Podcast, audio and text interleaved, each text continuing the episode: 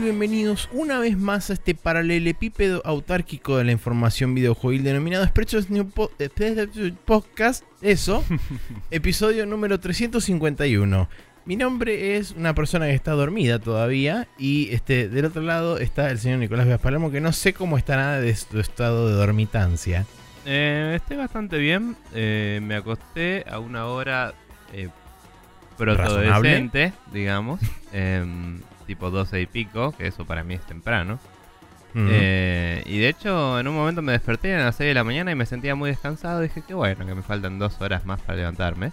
Después me despertó el despertador que me puse para empezar a grabar temprano con vos porque dije, eh, tenemos mucho de qué hablar. Y después de eso, eh, me desperté una hora más tarde hecho pija. así, que, así que nada, así es como funciona, ¿viste? Pero bueno, estoy bastante espabilado ya. En post ducha.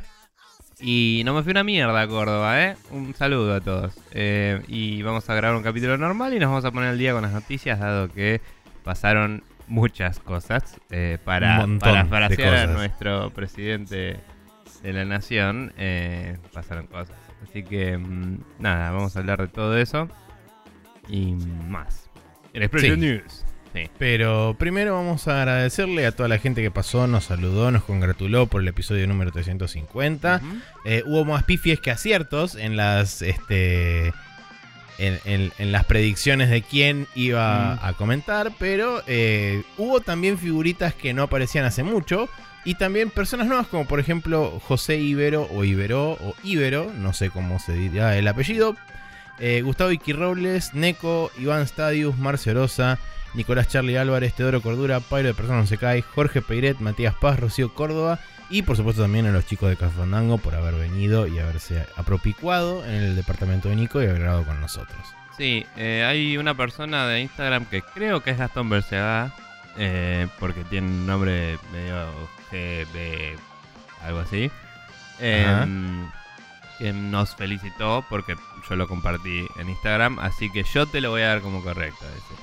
Bien, Bien, aguante yo. bien. Así que nada, Este, eso. Sí, y como habíamos dicho en el programa 349, recibimos un mail desde España de justamente José, eh, que no voy a decir el apellido de vuelta porque lo voy a decir mal seguramente, entonces José. al final no era español y, y asumimos para el orto, así que perdón. Es verdad, también es cierto. Eh, pero si él se considera español, eh, nos lo damos como correcto. Que nos Bueno. conteste después José. Pero dice, eh, buenas Maxi y Nico, soy José Ibero o Ibero o Ibero, eh, fiel oyente desde Pamplona en España. Desde que en mi Bahía Blanca natal mis padres me regalaron una family y los, videojue- eh, los videojuegos siempre me han aportado grandes alegrías, viviendo en Argentina toda la época de los 8 y 16 bits. Lamentablemente pasaron cosas, ¿sí? como por supuesto pasan cosas usualmente. Sí, Eh, es el yo- fin del capítulo. Claro. Yo y mi familia emigramos a España, perdiendo el contacto con el mundo de los jueguitos durante, durante los años de la universidad. Recientemente, gracias en parte a Nintendo, a Nintendo Switch, he retomado el contacto con este maravilloso hobby, disfrutando de juegos actuales y de los clásicos nostálgicos de la época de Game Boy y Super Nintendo.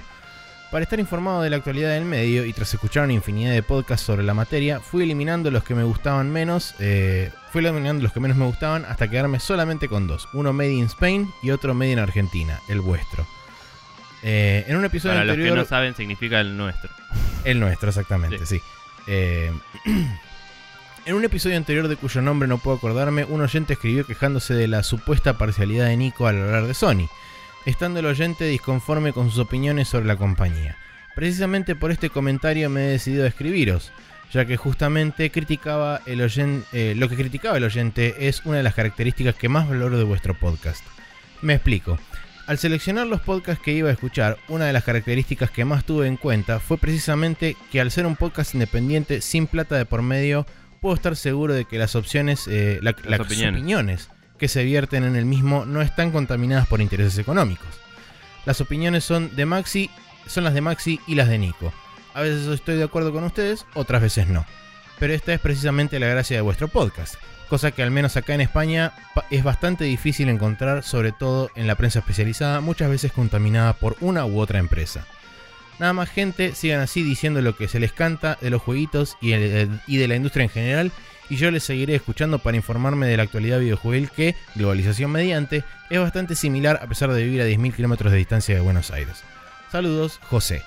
Eh, supongo que postdata. Les dejo dos recomendaciones. La primera es El Complejo Lambda, un podcast independiente de videojuegos español que se emite todas las semanas desde Galicia en España. Y la segunda es uno de mis eh, libros favoritos de videojuegos que imagino ya conoceréis. Super Famicom The Box Art Collection de la editorial Bitmap Books. Una espectacular recopilación de las, eh, de las mejores cajas de los juegos de la Super Famicom en Japón. Sí, eh, Y nos deja los de links vista, que pues, sí. vamos, a, vamos a ponerlos también en, en el post del programa. Así que muchas gracias, José, eh, por el mail. eh, Y eh, un honor que hayamos quedado entre los dos preseleccionados de los únicos podcasts que escuchas. Sí, tal cual. Mal. Eh, nada, al final era un cobayense, yo también soy de Bahía Blanca, Yupi. Em, y como la mayoría de la gente que conozco de Bahía Blanca, me fui ahí muy de pendejo y no quiero volver. Así que nada. Em, pero nada, qué loco que al final las casualidades de la vida, etcétera. Y mm, me gustaría eh, saber si estaba del lado del otro oyente o de mí en esa discusión en particular. Pero me aprecio que eh, comprende el hecho de que las personas tienen distintas opiniones y que eh, le gusta escucharlas aunque difiera. Eh, es lo que tratamos de lograr y estoy estamos eh, tratando de ofender menos gente, me parece. Ayer hablaba con, con Neko de, de podcast y la vida, como siempre. Y, y le- es como que nosotros hace mucho teníamos capítulos mucho más barderos también. que aunque Sí, no nos pagara nadie, es como que era como que bardeábamos a todo el mundo, mucho más cínicos, hijos de puta todavía. Así que nada, estamos tratando de hacer un podcast. Algo de ese cinismo todavía retenemos No, en obvio. ciertos momentos en particular. El cinismo es el core de nuestro podcast. Pero digo, quizás podemos ser cínicos sin ser eh, insultantes o Sí, sin ser barderos, claro. hirientes al menos y ser un poco más como The Hard Truth with eh, Nico and Maxi o lo que sea. Eh, pero bueno, nada, muchas gracias eh, José y mm, nos alegra que desde allá te sirva la información sudaca que te enviamos a través de la internet. Eh, y por lo que cuenta sí parece similar la situación, ¿no? Porque yo hoy cambió un poco, pero la prensa especializada acá yo la veía muy sesgada cuando empezamos al menos y por eso queríamos ir para este lado. Em, ahora que es todo un poco más digital, hay un poco más de voces disidentes, pero bueno. Eh, no tengo ningún comentario para destacar yo, así que les voy a comentar, gente, que si quieren nos pueden escribir, como hizo José, a través de sprechonews.gmail.com, nuestro mail oficial. Eh, también pueden eh, escribirnos directamente en facebook.com barra donde varias personas nos han felicitado por los 350 capítulos o compartido algún link, etcétera. En arroba News pueden darnos títulos alternativos como hacen Rocío, pero no van a lograr hacer unos tan buenos como ella, porque ella está tomando notas todos los capítulos y nos cagamos de risa. Es un profesional del título alternativo. Sí, eh, una, pero sí. Eh, no sé, supongo Es que se identifica como mujer, pero no sé. Eh, y recuerden también que nos pueden mandar preguntas a el eh, Google Form correspondiente que está peñado en Twitter y en está como contactas en Facebook. Y qué bueno que no fue em, que no me fui a Córdoba porque hasta ayer no teníamos preguntas y hoy tenemos tres, así que eh, eh, no tenemos dos, eh, así que nada es para para tener en cuenta en los próximos capítulos quizás agarramos alguna de estas eh, y podemos conversarlas. Una de Charlie Bien. Álvarez y otro del Indio Mufa, que no sé quién es. Eh, Catrín Mufaroto, seguramente. Bien, está muy bien. Em, Lo sé porque en Café Fandango, cuando este, contestan la pregunta Fandango desde Instagram, aparece el indio Mufa y creo que confirmó una vuelta que era él. Ok. Y Charlie Álvarez creo que era Nicolás Charlie, Charlie Álvarez. Sí. Que está volviéndose un usuario muy activo de nuestra mini comunidad inexistente de gente que nos sigue.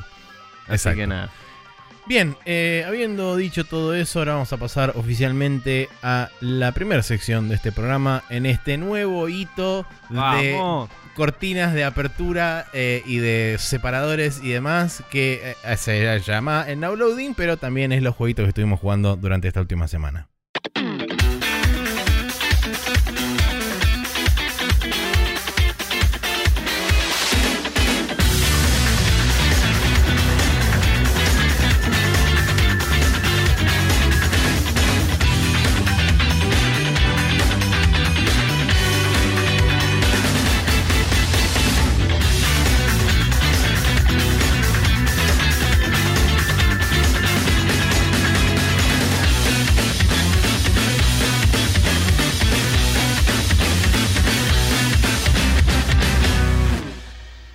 Haciéndome la cuenta manual como si estuviéramos en televisión, cosa que no es así, pero este, está bien, te lo valido igual.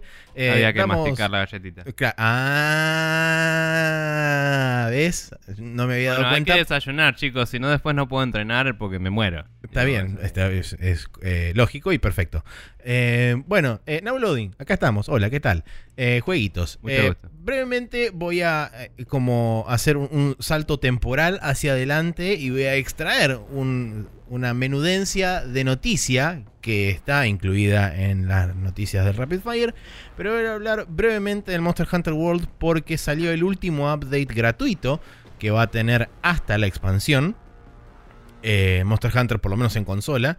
En PC, creo que salió esta semana o la pasada. Salió el update del Witcher. O sea que faltaría técnicamente esta última que salió ahora, que es el Arc Temper Gigante. Los Arc Temper Monsters son em, todos los Elder Dragons como unas versiones super bufeadas y ultra locas que tienen movimientos nuevos, tienen una cantidad brutal extra de HP eh, y son muchísimo más duros de matar. Eh, y ofrecen varios bonus, eh, entre los cuales está una armadura, un nuevo tipo de armadura, que es la armadura Gamma, que tiene como mejores stats en líneas generales. Y un poco más de defensa cuando la llevas al máximo posible de, de, actualización.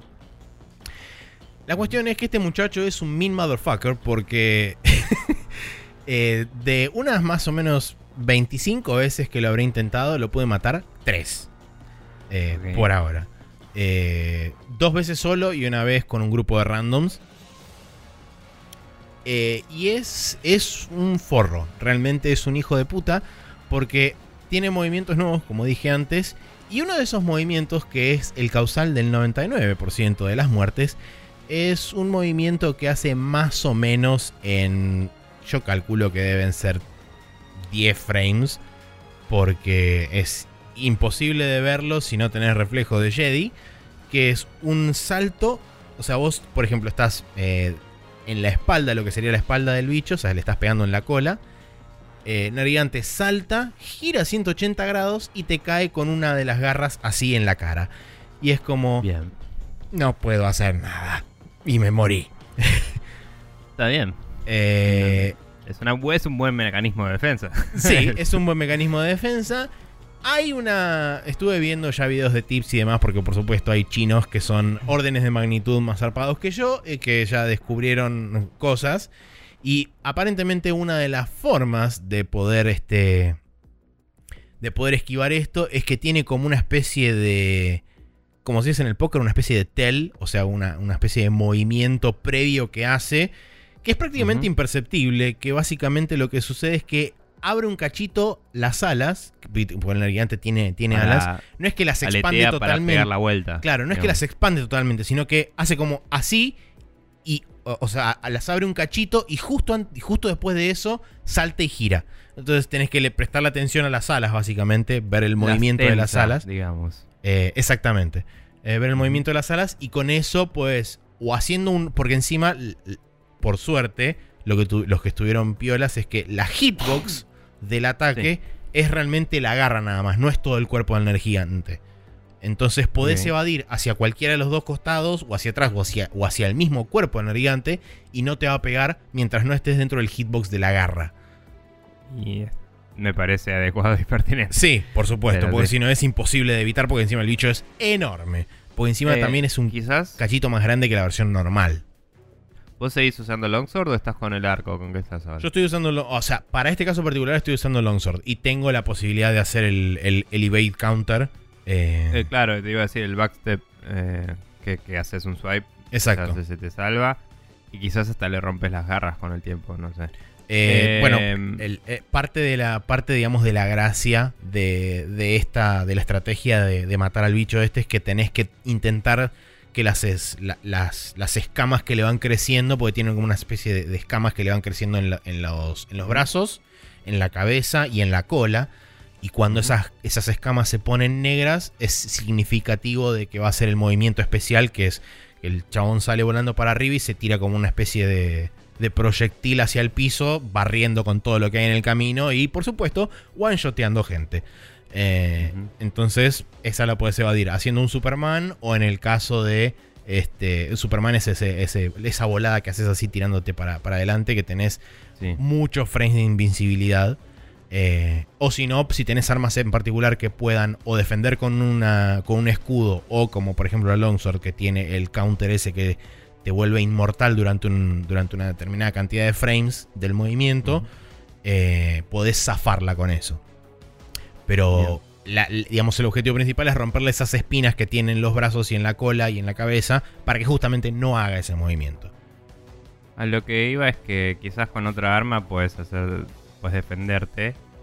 Y este podría ser un típico caso de Maxi queriendo jugar de su propia forma en vez de jugar como el juego prefiere. Puede ser, sí. Igualmente, según, según estuve leyendo comentarios y demás en videos, todas las armas son, son digamos, usables. igual. Eh, por ahí con mayor o menor índice de efectividad. Por supuesto, porque encima el bicho se mueve mucho. Entonces, Mm. por ahí las armas que son más rápidas, por ejemplo, tipo con una Greatsword, te morís de angustia. Porque la Greatsword tiene un impacto, tiene un, un- un- un ataque muy lento y necesitas Sí. que el bicho se quede quieto para poder pegarle. Eh, por Sí. ejemplo, otro, otra arma que también tiene problemas similares es, por ejemplo, la, la Gun Lance o la, o la lanza también, porque es como que sos bastante más estático. Y entonces un bicho que se mueve mucho todo el tiempo es complicado de lograr que se quede quieto para poder pegarle. Eh, Sword and Shield, Dual Sword, eh, Arco y Flecha, Long Sword, todas esas es como que tienen más movilidad. Entonces te permiten reposicionarte más rápido cuando el bicho anda saltando por ahí. Pero bueno, eso fue principalmente lo que estuve haciendo esta semana, pero además estuve jugando otras cosas. Pero contame de lo que quieras. Bien, eh, continué con el Dark Souls un rato. El, el Taurus Demon fue absolutamente fácil de pasar para mí. Ya sabiendo cómo hacerlo, es como que lo pasé de una. Mm, Primera vez de las veces que traté de hacerlo, que lo hice de una, digamos. Vamos de nuevo, no tiene sentido eso. La- Las veces que empecé este juego desde cero es la primera vez que lo paso de una. Ok. Eh, y venía muriéndome muy pocas veces, eh, famous last words. Eh, eventualmente empecé a chocarme con paredes un poco más concretas, ¿no? Pero, mm, pero bueno, de- más que nada tenía que ver con que me acordaba bastante todo el principio, entonces venía uniendo bastante. Em, me agarré el anillo loco que te sube la defensa cuando te están a punto de matar, que está cerca de un Black Knight, eh, que te puedes tirar desde arriba. Lo agarré, salí corriendo y fue como, ¡ay, nos vimos! Y a la mierda. Eh, as you do. Em, y me costó bastante el jabalí de mierda porque no lograba invocarle la estocada en el orto, eh, que sé que era la gracia, pero no me salía. Y dije, un momento, yo tengo esta cosa que se electrocuta el arma. Y le hice swing y lo maté en un golpe. Eh, y lo hice absolutamente pija. Y, y estaba jugando acá con Mati ese día, había venido Mati. Y Mati nunca los usaba esas cosas. Y se quedó como, ah, claro. Ah, claro, es una herramienta válida. Claro, y después me había un, un boss que estaba en la iglesia donde está el ascensor, ¿viste? Que te lleva de vuelta para el Firelink Shrine. Sí. Em, que es, es como un caballero grande. Sí, es un miniboss, el que está parado justo delante del, Sí, del podio sí, ese. del altar. Del, Eso, del altar. sí. No me salió la palabra. Eh, básicamente eh, dije, un momento, sigo teniendo cosas eléctricos re locos. Dos golpes y lo maté. Eh, así que nada, eh, llegué a conectar el Firelink, Firelink Shrine, llegué al eh, el, el otro, el ah, el bonfire que está cerca del Onion Knight. Ah, y también lo marqué. No me acuerdo si inclusive no le hice un kindling eh, para que tenga 10 eh, estus ahí. ¿qué es esto? porque Claro. Estaba muy lejos el otro. O sea, no muy lejos, pero es un camino medio retorcido desde el anterior hasta este. Em, Sí, una vez que abrís un par de sido- shortcuts se vuelve un poco más directo, pero es un trecho largo entre ese bonfire sí, sí. y un bonfire más cercano ahí. Sí, sí, sí. Eh, pero bueno, nada, la realidad es esa que mm, estaba como... Estuve mucho tiempo trabado porque no me acordaba cómo llegar al siguiente eh, bonfire, básicamente. Está. Y Al, ahora que... ¿Al campanario ya este. subiste o todavía no? No, no. eh, Ah. Estoy en la iglesia. y, o sea, solo quise marcar esos bonfires y conectar esas zonas. Ese era mi objetivo la última vez que jugué, digamos. Y lo logré y fue listo. Seguimos otro día. Yo juego así de, a- de bonfire a bonfire, básicamente. y, y de- exploro el área buscando el siguiente mientras cumplo mini objetivos. Ya sé que estoy ahí nomás de las gárgolas y que tengo que pelearles. Pero bueno, nada. No, no subí todavía. Em, que la primera, la, la vez que más lejos llegué de las... Esta es la tercera vez que lo estoy jugando posta, digamos. Eh, que estoy tratando de ganarlo. Eh, la segunda vez fue la que streameé, que fue la que me había frustrado más por streamear que por el juego en sí, que Sí. les comenté. Y mm, en esa fue cuando más lejos había llegado, que pasé las gárgolas y eh, pasé el Capra Demon y estaba en la parte donde estaban los carniceros, que no me acuerdo el nombre. Sí. Eh, pero bueno, por ahí había quedado, así que hasta ahí, digamos, más o menos me voy acordando todo. Em, lo que sí no me acuerdo es cómo Garcha se abría la puerta de... En el Undeadborg hay una puerta en una reja, eh, ¿viste? Desde donde te tiras para agarrar el anillo que comentaba antes. Sí. Que arriba hay una casa que tiene una puerta cerrada, una reja. Creo, si no me equivoco, esa reja y otra puerta más dentro del Undeadburg se abren con la Master Key. Lo que no me acuerdo es dónde la conseguías. Creo que está. Claro, la tengo, Ah, ok. Pero estoy bastante seguro que la tengo. Creo que me la tiró, no sé si el Taurus o, o de dónde mierda salió. Pero el problema es que mm, se abre desde el otro lado esa puerta.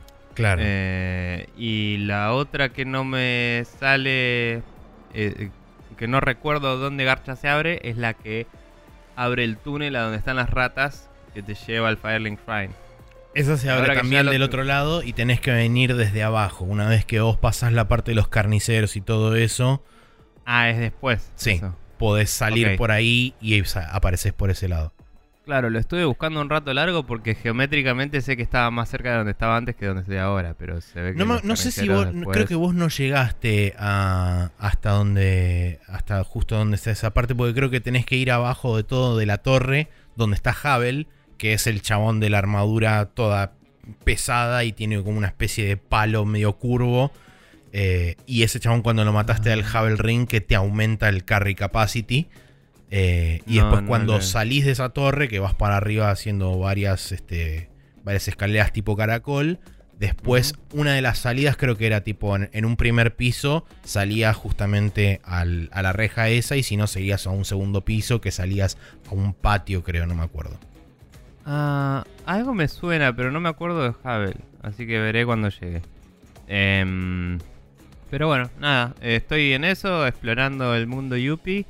Eh, anda muy bien en la Switch. Tuve varios problemas que vimos con vos de, de pairing con la tele mía, de, Sí. de HDMI y cosas raras. Y yo ¿Se lo había dejado andando. eso?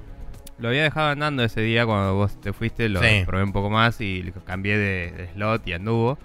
Y cuando vino Mati, un par de veces de nuevo anduvo mal a pesar de estar en el otro lugar donde estaba bien, digamos. Entonces, no sé si no es un bug raro que capaz hay algunas algún efecto visual o algo que rompe el de alguna forma el renderer de la tele o algo.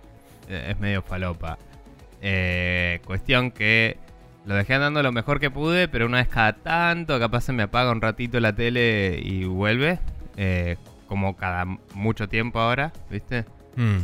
Y es súper ultra molesto y me saca de quicio. Así que si sigue pasando mucho, capaz que mudo la Switch acá al escritorio y juego con el monitor, digamos.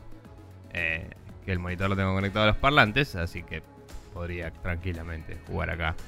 Eh, nada, eso es algo que tengo que ver si hago, pero es una opción. Eh, Sí, igual es, es, es extraño, la verdad. Sí, es una rareza. Eh, es, eh, no, no me sorprende que tenga modos de video raros la Switch y menos que los tenga el Dark Souls después de todo lo que tuvieron que modearlo para que ande decente en PC. Entonces, eh, aunque sea la versión remaster, no me sorprende que el motor pueda causar cosas locas en la Switch. Eh, pero bueno, eh, en- en menos me sorprende que la tele sea una garcha. ¿me entendés? O sea, tranquilamente eh, imagino que el monitor andaría perfecto y la tele tiene problemas porque es Smart TV y cuando algo es Smart es imbécil en general. Sí. Eh, entonces nada, no sé, cuestión que eh, el juego está muy bueno, Yuppie, para quienes mm, sospechaban eh, lo contrario o, o que mm, opinaría lo contrario, no, me gusta en serio. Em, sigo extrañando el Demon Souls y porque no, no- ningún otro hizo las cosas que hizo- el Demon Souls, pero este tiene mejor, es un poco más, eh, el ambiente te incentiva un poco más a seguir. Eh, que eso Mm. era lo que siempre dije, que el Demon Souls era súper opresivo y, y te deprimía y no te daban ganas de jugarlo, honestamente. Eh, pero bueno. Eh, así que nada, eso. Y obviamente estuve jugando a Yakuza Kiwami 2 y aguante todo. No sé si primero querés hablar vos y después hablo. Eh, como quieras. Bueno, Yakuza Kiwami 2 eh, lo arranqué, arrancó ya súper bien. eh, te hace un resumen del Kiwami 1 eh, muy bienvenido porque, aunque me lo acuerdo, pasaron eh, muchas cosas que este juego te destaca como esto pasó hace un año y decís, ah bueno, si me lo está destacando el juego es porque este personaje que no me importaba una mierda se va a volver relevante de nuevo y está bueno que me lo haya recordado eh, o cosas así.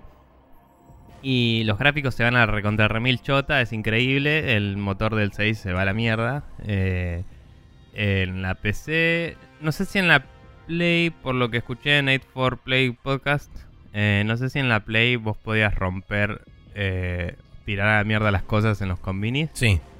De hecho, ¿Podías? incluso podías Bueno. pasarlos a través de, las, de los vidrios del- de las, sí, sí, de las sí. ventanas. No, porque eso me llamó la atención porque habían dicho algo de que no se podía, pero capaz que era. Porque estaban viendo algo de Judgment.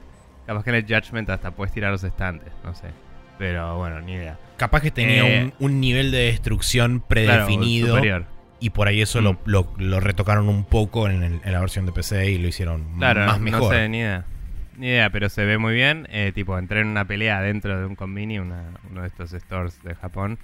eh, y nos cagamos a piñas y salió volando toda la mierda. Em, los estantes igual y todo quedan en el lugar. O sea, capaz que en el Judgment es más todavía y por eso lo decían los chicos estos del podcast. Eh, pero bueno, nada.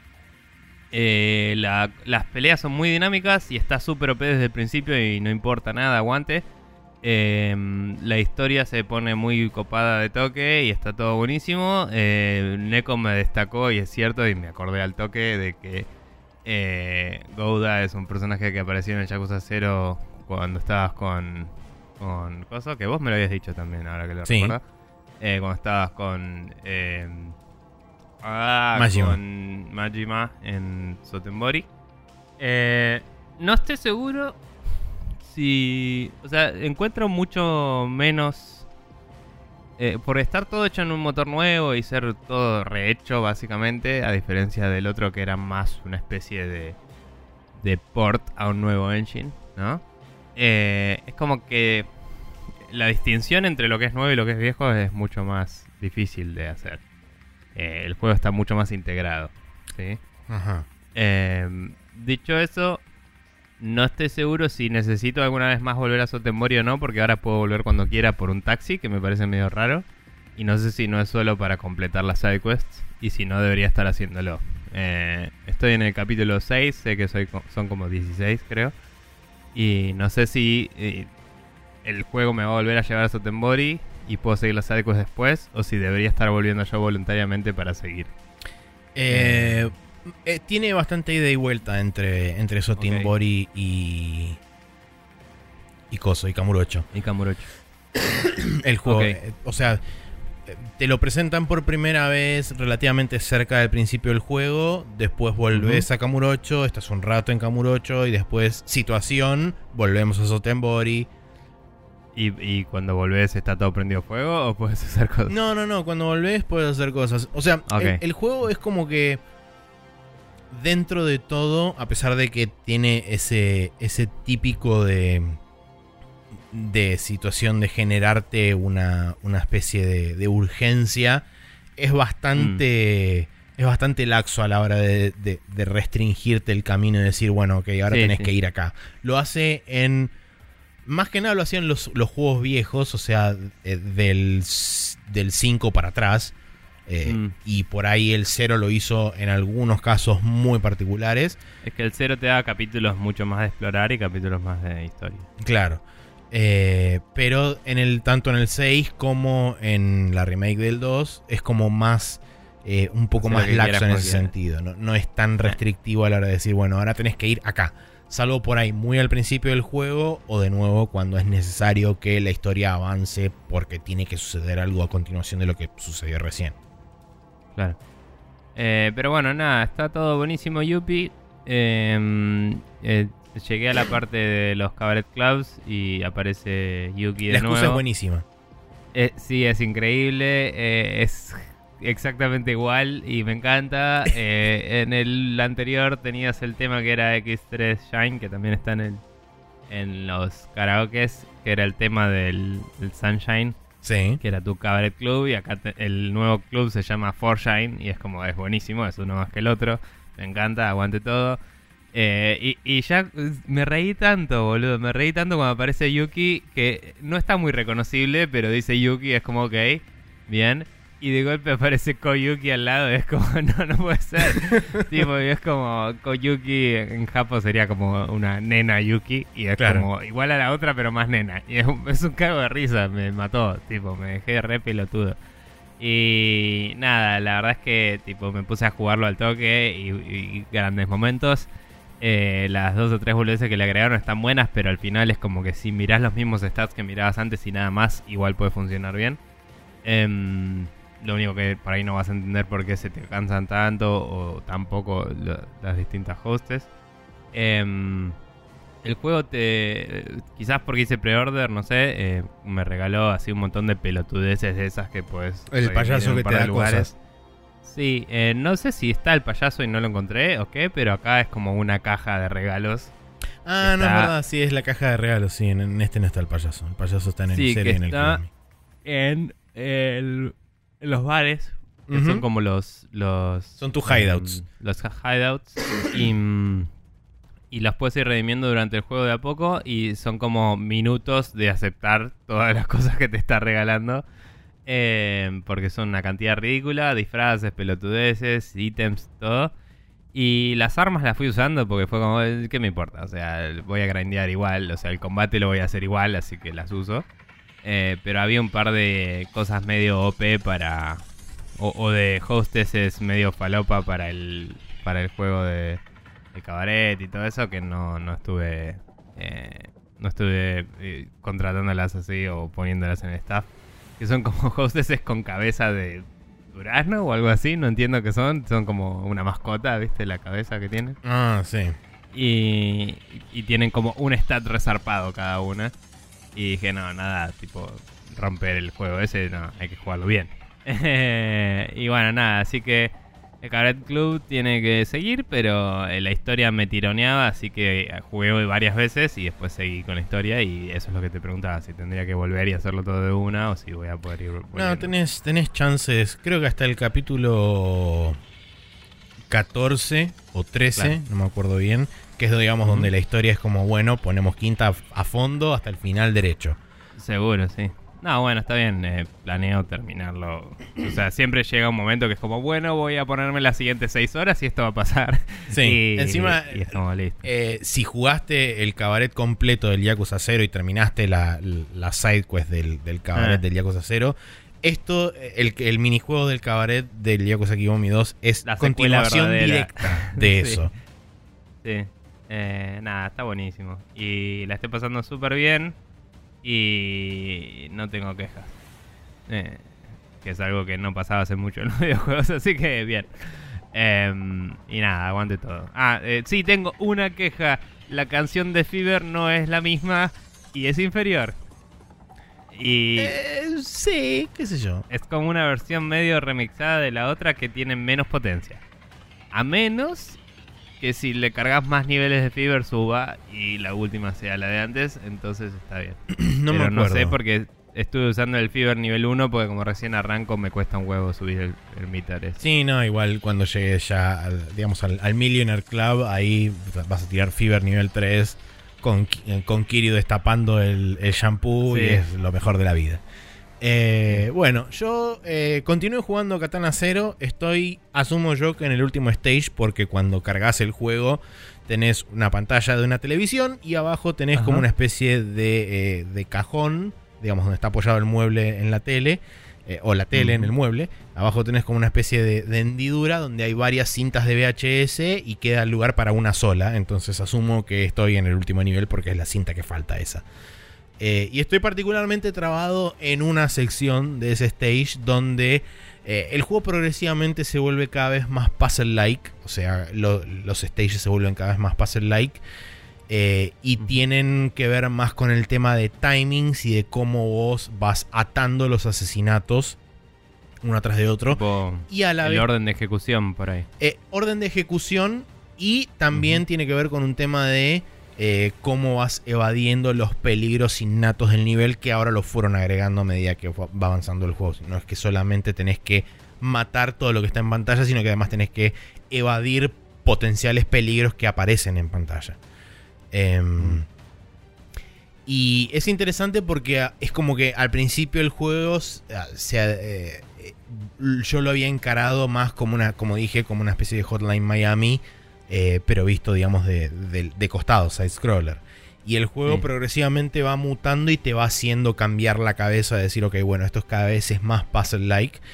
Tiene, creo yo, una contra con respecto a ese tema de puzzle-like, que es que cuando vos morís, eh, digamos, la acción continúa, no es que todos los personajes se resetean a su posición inicial. Entonces, eh, cuando vos, este, digamos, reinicias el nivel, por ahí un personaje que estaba eh, en la otra punta de la pantalla está en el medio o está caminando hacia o desde vos. Entonces es Mm. como que no podés realmente replicar el mismo movimiento una y otra vez. Por ahí eh, lo puedes hacer una vez cada cuatro o cinco veces que morís porque el ciclo es como que justo se alinea que vos moriste y todos están en su posición original de vuelta. Pero digamos que cuando morís el, el clock del juego, por decirlo de alguna forma, continúa corriendo y todas las animaciones continúan. Entonces Mm. todos los personajes están en distintas posiciones. Que en cierta forma está bueno porque le agrega versatilidad y le agrega variabilidad a los stages. Pero en cierta otra forma no está bueno porque justamente si vos por ahí estás intentando trazar una, una estrategia, Estrategia, que es justamente concatenar los asesinatos de la, de la mejor forma posible, es como que eso te rompe un poco el esquema y es como, bueno, ok, cada vez que lo, lo arrancas tenés que repensar de nuevo cuál es la mejor forma de, de atacar el, el puzzle que te están presentando. Es un, Eh, es un detalle menor, tampoco es que no súper sé rompe si- todo. No sé si, si no será una indicación de que justamente el chabón está planeando en su mente y cuando perdés no será como que pasó ese tiempo y no te moviste y por eso están los chabones ser. controlados. Puede ser, sí. Capaz que es a propósito, digamos. Por eso Pero tampoco no sé. digo que es algo que súper rompe todo, pero es algo que vos decís y por ahí en algunos casos particulares donde vos tenías medio como que ya tres cuartos del nivel resuelto, ponele, y justo te moriste cerca del final, es como, bueno, ok, ahora tengo que repensar todo de vuelta, y justo están en otra posición, es como, ok, vos tengo que pensar todo el nivel de vuelta. Pero nada, eh, asumo que lo voy a estar terminando este fin de semana o durante la semana, porque de nuevo estoy en lo que asumo yo es el último nivel, salvo que haya un, un extra secreto o algo así. Eh, y en líneas generales, la verdad que el balance es positivo. Ahí está. Sabes Eh. que me, más que un juego de, de acción y eso me recuerda un poco cuando lo veo en los GIFs y eso al Marcos de Ninja, que era un poco más stealth action. Sí, sí, tiene un poco, inclusive el Mark of the Ninja también tiene un poco de, ese, de esa cosa de puzzle de ver cómo eh, te escabullís y qué sé yo, para o bien sortear a los chabones o bien matarlos sin que nadie se dé cuenta.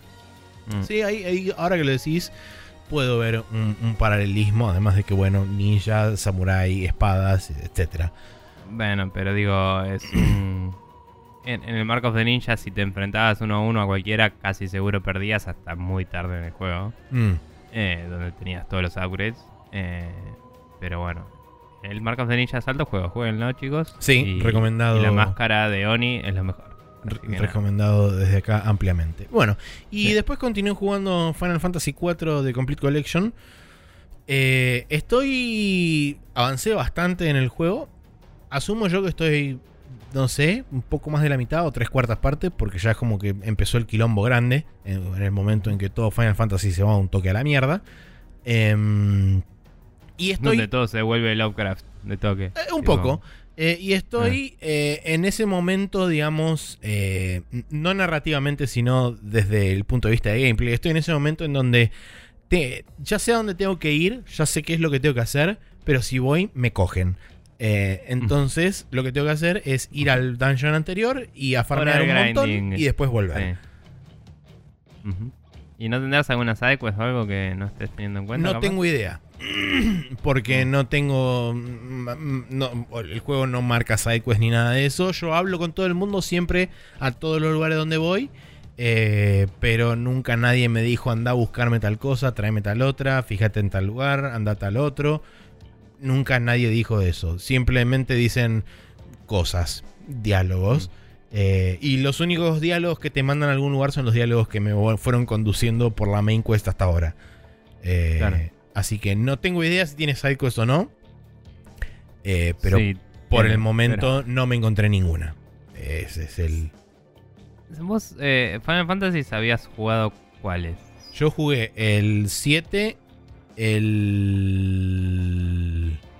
12 y los 13 que no cuentan. Y el 15. Está bien. Eh, no, porque digamos, casi siempre es como que alguien te comenta, no, escuché que en algún lugar del mundo hay X cosa. Y es como si te lo cruzas y lo asocias, eh, decís, ah, esto es lo que dijo un NPC una vez. Y sí, bueno. la sidequest, eh, la sidequest es como implícita, Es como algo de world building que existe ahí y que lo haces y hay algún bicho grande o algo y te da un drop interesante el Final Fantasy VII tenía eso y lo no es que hice todas las que me dijeron alguna vez, pero encontré un par. Pero mm. sí, recuerdo que es así. En el caso de este del Final Fantasy IV no me crucé con nadie que haya dicho cosas del estilo. Eh, entonces, por eso digo que no, sé si es que no me crucé con ningún NPC que me, que me dijera eso, a pesar de que yo creí que había, había hablado con todos los NPCs con los que me crucé. Granted, cuando obtuve el airship por primera vez, me dediqué a pasear un poco por el mundo, no al punto tal de revisar todas las ciudades, porque a esto es algo que tenía que, decir y, me, acordé gracias a esto. Eh, estuve escuchando no One, no, Can, no One Can Know About This, el podcast que vos recomendaste donde van a jugar todos los Final Fantasy. Escuché eh, digamos lo que sería la primera temporada, o sea, cuando ellos juegan Final Fantasy 1. Y me sentí particularmente identificado en dos momentos.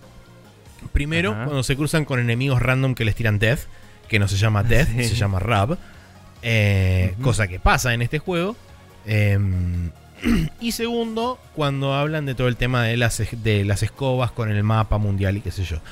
Eh, por supuesto, yo al haber jugado a partir de Final Fantasy VII, o el primer juego que jugué fue el Final Fantasy VII, no sabía que los personajes tienen una magia que se llama Sight que te abre el mapa mundial. Lo descubrí recién cuando iba más o menos 20 horas de juego. Eh, Eso debe ser de este juego en particular, igual, ¿no? No lo sé. La cuestión es que vos acá tenés una magia blanca que se llama Sight, o, sea, vista o visión, que te abre el world map eh, y te permite ver los puntos de interés y demás. Por supuesto, eso lo descubrí a las 20 horas y fue como, ah, ok, me perdí de investigar un montón de lugares investigué algunos porque encima para colmo estaba en otro mapa. El juego tiene tres mapas porque vas a tres, entre comillas, mundos diferentes. Spoiler alert. Em, entonces, eh, cuando justo abrí el mapa, estaba en uno de los otros mundos y fue como... Ah, o sea que yo me perdí un montón de lugares en el otro lugar. Y, bueno, cuando vuelva me fijo. Eh, y volví y me fijé un poco. No me fijé todo. Y ahora estoy medio como atado en un punto de historia porque ya a propósito fui, lo hice, morí, entonces tuve mm. que cargar un, save anterior y fue como, bueno, no voy a ir ahí, voy a hacer otra cosa antes y voy a subir mi nivel y después voy a ir ahí. Em, pero digamos que eso me ata a un momento de historia del cual no puedo escapar, estoy dentro de un dungeon. Eh, y cuando termino eso asumo que después me permitirán explorar de vuelta el mundo Y eso es lo que voy a hacer y ver si encuentro alguna de estas cosas tiradas por ahí. Pero súper disfrutable, lo estoy pasando muy bien, excepto porque ahora me toca grindear y no es de mi apetencia absoluta. Pero eh, quizá lo puedo resolver buscando algún truquillo por ahí, porque estoy jugando en el emulador y digo, poneme 200 mil millones de experiencia por 10, por 20, por 800 y en 10 minutos los levería al máximo y me olvido. Eh, y buscate alguna guía total, o sea, esos juegos literal estaban pensados para jugarse con manual y mínimo eso tendrías que poder leer para que te facilite la historia, porque eh, debería haber algunas estrategias dominantes para ciertos enemigos y algunas cosas sí, ya he descubierto, por ejemplo, algo que tiene el juego es que tenés el bestiario todo el tiempo disponible eh, a mano en el menú y en el bestiario a vos te aparecen, cuando vos derrotas por primera vez un enemigo, te aparece ese enemigo y te aparece, digamos, la ficha completa de cuánto HP tiene, cuánta... Eh, eh, cuánta defensa física, cuánta defensa mágica, y a qué es débil, a qué es fuerte y qué, digamos, absorbe, qué elementos absorbe si es que absorbe algún elemento. Entonces con eso es como que bastante podés pilotearla, sobre todo desde el punto de vista de que podés utilizar este, magias como stop, break y todas esas que son básicamente de inmovilizar o inutilizar al enemigo y funcionan bastante. No es que son como las magias en los Final Fantasy más modernos que están al pedo, básicamente, las magias de estatus porque no entran nunca. Ah, perdón. Eh, yo estuve escuchando más el podcast que mencionabas y escuché todo el Final Fantasy 4 básicamente. Y mm, eh, mencionaban que se enteraron muy tarde, no sé si eso lo viste vos, que eh, hay un personaje que tiene la habilidad Sketch, que es para hacer como justamente el bestiario de los bichos. Y otro personaje puede aprender de eso. Eh, que no me acuerdo qué personaje era ahora. Pero es como que hay dos personajes que están relacionados. Y si uno hace sketch, el otro aprende a, pelearle a ese bicho. Eh, y mejora su habilidad. Y después había otro personaje eh, en particular que era muy bueno haciendo múltiples ataques. Entonces le puedes poner dos armas y pega más. Y después le puedes equipar un coso bueno, eventualmente hay un coso que te deja hacer como 8 turnos seguidos. Ok. y después le puedes castear haste y hace tipo dos veces 8 turnos y listo, y haces lo que quieras. Entonces tenés que ir optimizando también qué le equipas a cada uno, porque hay cosas que sirven para, para que distintos personajes estén eh, eh, super tuneados. Ahora que vos dijiste el tema de los party members, es un juego que te cicla un montón los party members. Eh, de hecho, hasta ahora yo creo que debo haber tenido como 10 o 12 party members diferentes. Por supuesto que tenés 3... 14 jugadores total. Dos o tres mainstay que están como bastante tiempo en la party en general. Pero hay muchos que te van rotando casi constantemente. Está bueno porque te da un em. montón de, variedad eh, y tenés que también reajustar un poco la estrategia y demás a la hora de decir, bueno, ok, ahora tengo... Sí me parece que está un poco sobrecargado para el lado de los magos, o sea, aparecen muchos magos, mm. no tantos guerreros. Eh, digamos a lo largo de lo que es en un mundo donde no hay magia entre comillas claro sí. Em, pero la verdad que eso me pareció interesante. Tampoco les tiembla el pulso a la hora de tener que matar gente en, los Final Fantasy viejos en general. Por lo menos en este me sorprendió eso de que tipo... Sí, no, la gente se va a morir, se va a morir un montón. Eh, y es como, bueno, ok, perfecto, sí, está bien. Hay un par de cosas que no sé si te puedo contar o no, que en el mismo podcast, uno que ya sabía, no sabía si contarle o no al otro. Eh, hay una en particular que la sé desde antes de Retronauts también. Que esa te la digo, que es que te conviene levelear a todos. Porque vas a tener que usar a todos los personajes en algunos momentos. Eventualmente, sí, sí, sí. Por eso yo eh, siempre intento levelear lo más parejo posible. Esa te la digo porque si no vas a tener que grindear al final, básicamente. Y es una paja. Eh, y hay otra que, nada, tiene que ver con lo de las muertes de los personajes y eso, si quieres, después te cuento. bueno, eh, pero nada, eso, la estoy pasando súper bien. Eh, la Complete Collection tiene una, una cosa que me pareció muy interesante. Tienes la opción de elegir tanto el soundtrack original, que supongo que será el de, el de SNES, o elegir la versión, digamos, remasterizada, que es el soundtrack de DS. Yo estuve usando. ¿Era orquestado? ¿Eh? ¿Era orquestado ese? No me acuerdo. Eh, era sampleado, no es orquestado. O sea, es, samples de instrumentos. Está bien. Pero eh, jugué, digamos, las primeras 10, 12 horas con el, eh, soundtrack original y después pasé al DDS y el DDS es una locura. Suena Mm. del ultra carajo y está de la concha del pato y es buenísimo. Eh, así que creo que ahora me voy a quedar con el DDS hasta el final porque es increíble el soundtrack. Oh, Por supuesto Claro, que también el, el original suena muy bien y es increíble que Mm. hayan hecho con cuatro canales lo que hicieron. No, perdón, con ocho. Eh, Creo que son ocho, sí. los de Super Nintendo. Pero después escuchas el DDS y es tipo, chabón, la puta madre.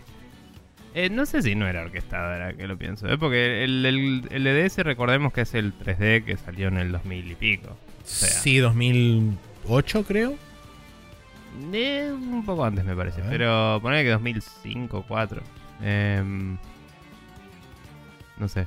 Ahora me estoy fijando Eh, justamente. Pero 2007. bueno, la cuestión es. ¿Viste? Tal cual. Eh, pero bueno, no sé. Capaz que estoy pifiando, pero técnicamente podrían haberlo hecho. No sé qué onda el tamaño del cartucho y eso, pero le daba la tecnología. Puede ser. Em, Yo lo escucho y suena como sample. O sea, hay una diferencia Por que ahí- es mínima. Por ahí son, digamos, sí, samples nuevos. O, o por ahí es eh, una compresión sobre algo grabado en vivo. No sé, ni idea. No me calienta, está bueno el soundtrack, ha quedado on the record. Y recordame, eh, dijiste recién que era la collection, pero decí bien el nombre de la versión que estás jugando para la gente que Sí, quiera eh, jugarla. Final Fantasy IV The Complete Collection, que existe para PSP, que trae tres juegos: Final Fantasy IV, Final, Fantasy IV Interlude y Final Fantasy IV The After Years. Sí, vas a jugar solo el 4, supongo. Eh, voy a jugar el 4, después jugaré Y otra ver. cosa. Capaz vuelvo y Mm. juego el Interlude o no, no sé. Eh, de nuevo, tengo entendido que son una garcha los otros, pero no sé. Em, el tiempo dirá. Bueno, eh, nada más, ¿verdad? No, nada De más. juegos, Eh, así que- de esta forma cerramos el Nowloading con, de Sí. nuevo, Katana Zero para PC y para Nintendo Switch, que es lo que estoy jugando yo. Final Fantasy IV de Complete Collection para PSP o para otro medio, et- etcétera. Eh, Dark Souls Remastered, que Nico lo está jugando en Nintendo Switch, pero está también en PC, Xbox One y Play 4. Y el Yakuza Kiwami 2, que está en PC y PlayStation 4. Ahora sí, nos vamos a ir al Rapid Fire, donde tenemos una tonelada de noticias para charlar.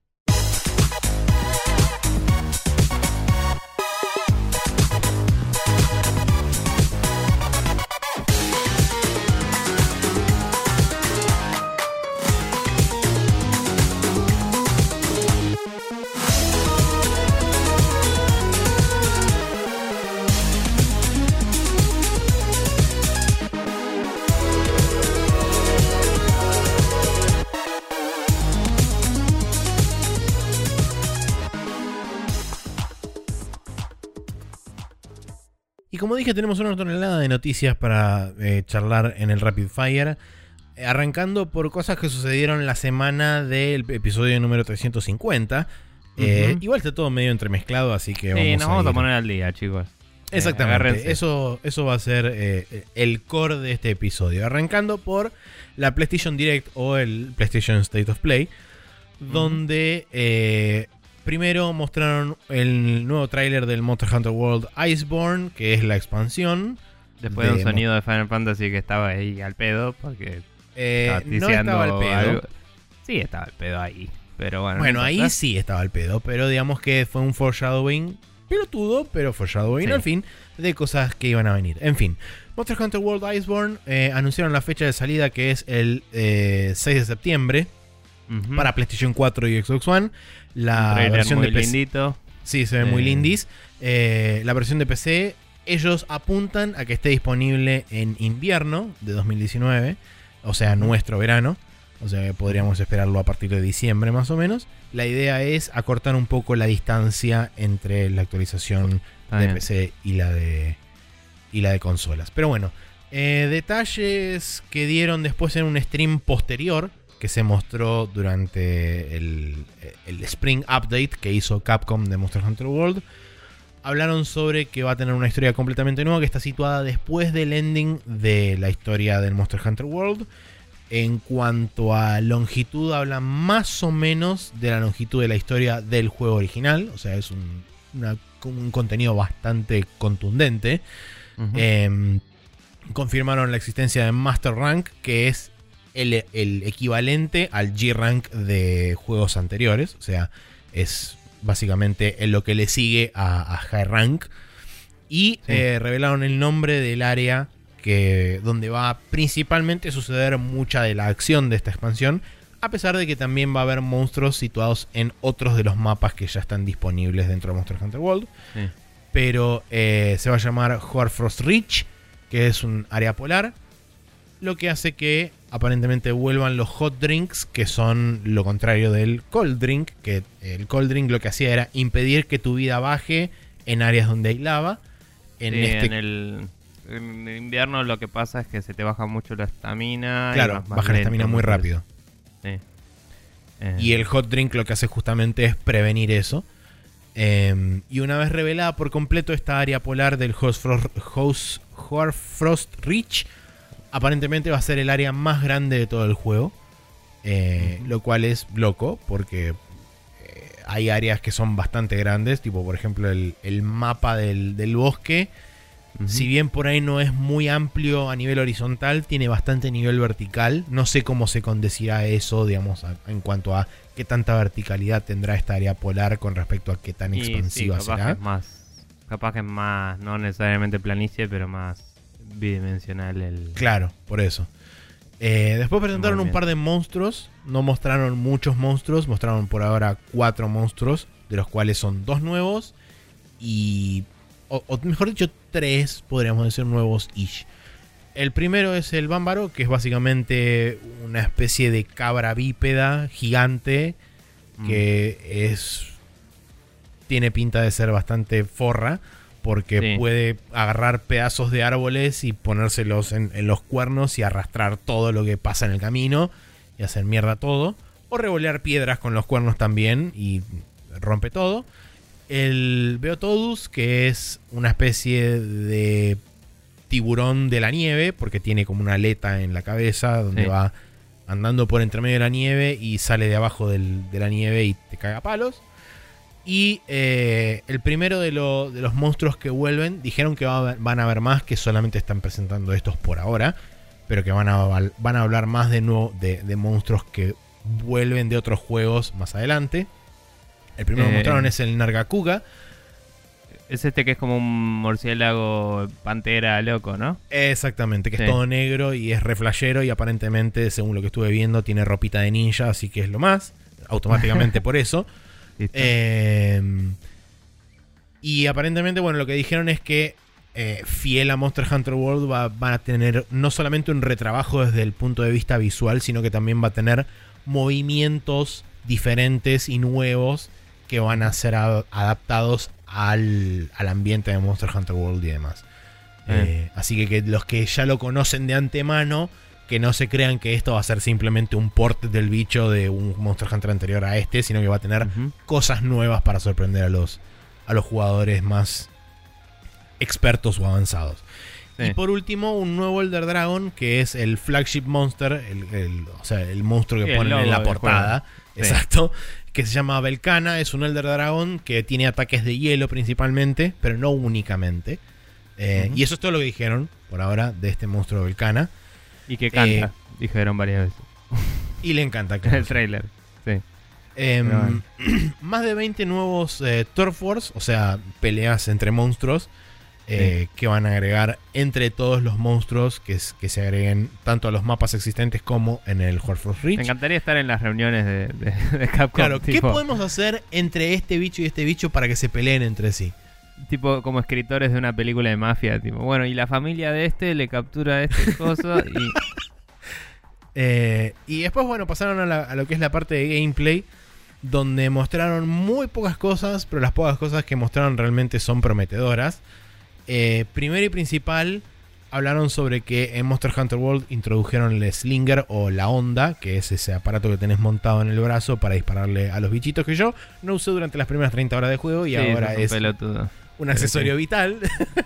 Eh, Sí, lo que hizo que te gustara el juego, básicamente. Eh, sí, que es lo primero que te explica el tutorial y no le diste nada de pelota. sí. Pero bueno. Eh, ahora el Slinger se va a poder utilizar con cualquier arma desenvainada, o sea, no, no vas a tener que enfundar el arma de vuelta para poder disparar, cosa que antes era uso exclusivo del Sword and Shield. Pero justamente también aclararon que el Sword and Shield va a tener una, una especie de cosa extra, además de que eh, la vas a poder usar desenf- desenvainada con, con, la, con el Sword and Shield. Em, no, sé, no, no especificaron qué es lo que va a tener el Sword and Shield de, diferente o de extra con respecto a las demás armas. Eh, también van a agregar un nuevo ítem que se llama el Clutch Claw, que básicamente es una especie de hookshot que podés disparar la garra del Slinger para eh, hacer básicamente atachearte al monstruo. Pero lo diferenciaron de lo que es la la montura porque son dos, dos cosas diferentes. Porque el, el Clutch Claw tiene su propio moveset, aparentemente, o su propio tipos de ataque. En el tráiler lo mostraron al toque. así En el tráiler eso, se eso ve me llamó cuando- la atención, pero dije, bueno, capaz que estaba y no me acuerdo porque no lo jugaba hace bocha. Pero... Cuando se agarra, eh, justamente hay uno. El chabón tiene una longsword y, y hace un ataque exclusivamente que aparentemente solo se puede hacer cuando estás atacheado al monstruo. Eh, y después también detallaron un par de cosas más con respecto al, al Slinger, que es primero el Flinch Shot, que lo que hace es descargar toda la munición que tenés en el Slinger de una sobre el monstruo para poder desviar su trayectoria hacia otro lado. Por ejemplo, si vos pusiste una trampa en el piso o si lo querés este, hacer que, que salga corriendo eh, espantado o incluso si lo querés mandar para donde pusiste barriles, por ejemplo, para que exploten. Mm. Eh, podés descargar toda la munición sobre la cara y el bicho lo que va a hacer es básicamente desviarse hacia ese lugar, dar un par de pasos y con suerte cae en la trampa que vos le habías puesto. Como Después si detallaron, por ejemplo, digamos. ¿Eh? Como si fuera un escopetazo, digamos. Claro, una especie de, de escopetazo. Eh, después detallaron también el Power Shot, que va a ser exclusivo de las Dual Blades y de la Great Sword, que lo que hace es, tiene un disparo más poderoso de corto rango, que lo que hace básicamente es eh, estunear al bicho por unos segundos y darte la posibilidad, en el caso de la Great Sword, darte la posibilidad de básicamente dar dos o tres golpes gratis, porque, digamos, eh, reconocieron que muchos de los monstruos tienen una movilidad excesiva para la Great Sword y muchas veces cuando estás soleando con Great Sword se puede volver complicado o frustrante una cacería porque el bicho se mueve demasiado. Entonces, para solventar un poco eso, agregaron este Power Shot donde dejas medio como estúpido al monstruo por unos segundos y te permite meterle un par de golpes contundentes con la Great Sword que justamente no tiene mucho attack speed, pero tiene mucho DP, eh, tiene mucho este mucho daño la, la Great Sword. Se fijaron en el Bloodborne y dijeron, che, así lo resolvieron los tipos Claro. de Dark Souls. Y, fue como, Y en eh, las, las Dual Blades tienen este Power Shot, pero lo, digamos, eh, el Power Shot eh, afecta diferente porque lo que puedes hacer es, mientras vos estás evadiendo con las Dual Shot, con las Dual Blades, puedes disparar estos Power Shots, que lo que hacen básicamente es hacerlo como- interrupt. claro, hacerle un interrupt de las Mm. animaciones al, al monstruo, lo cual es beneficioso para si estás en una cacería de grupo que no le pegue a otros chabones mientras vos estás cagando la trompada Mm. por todos lados.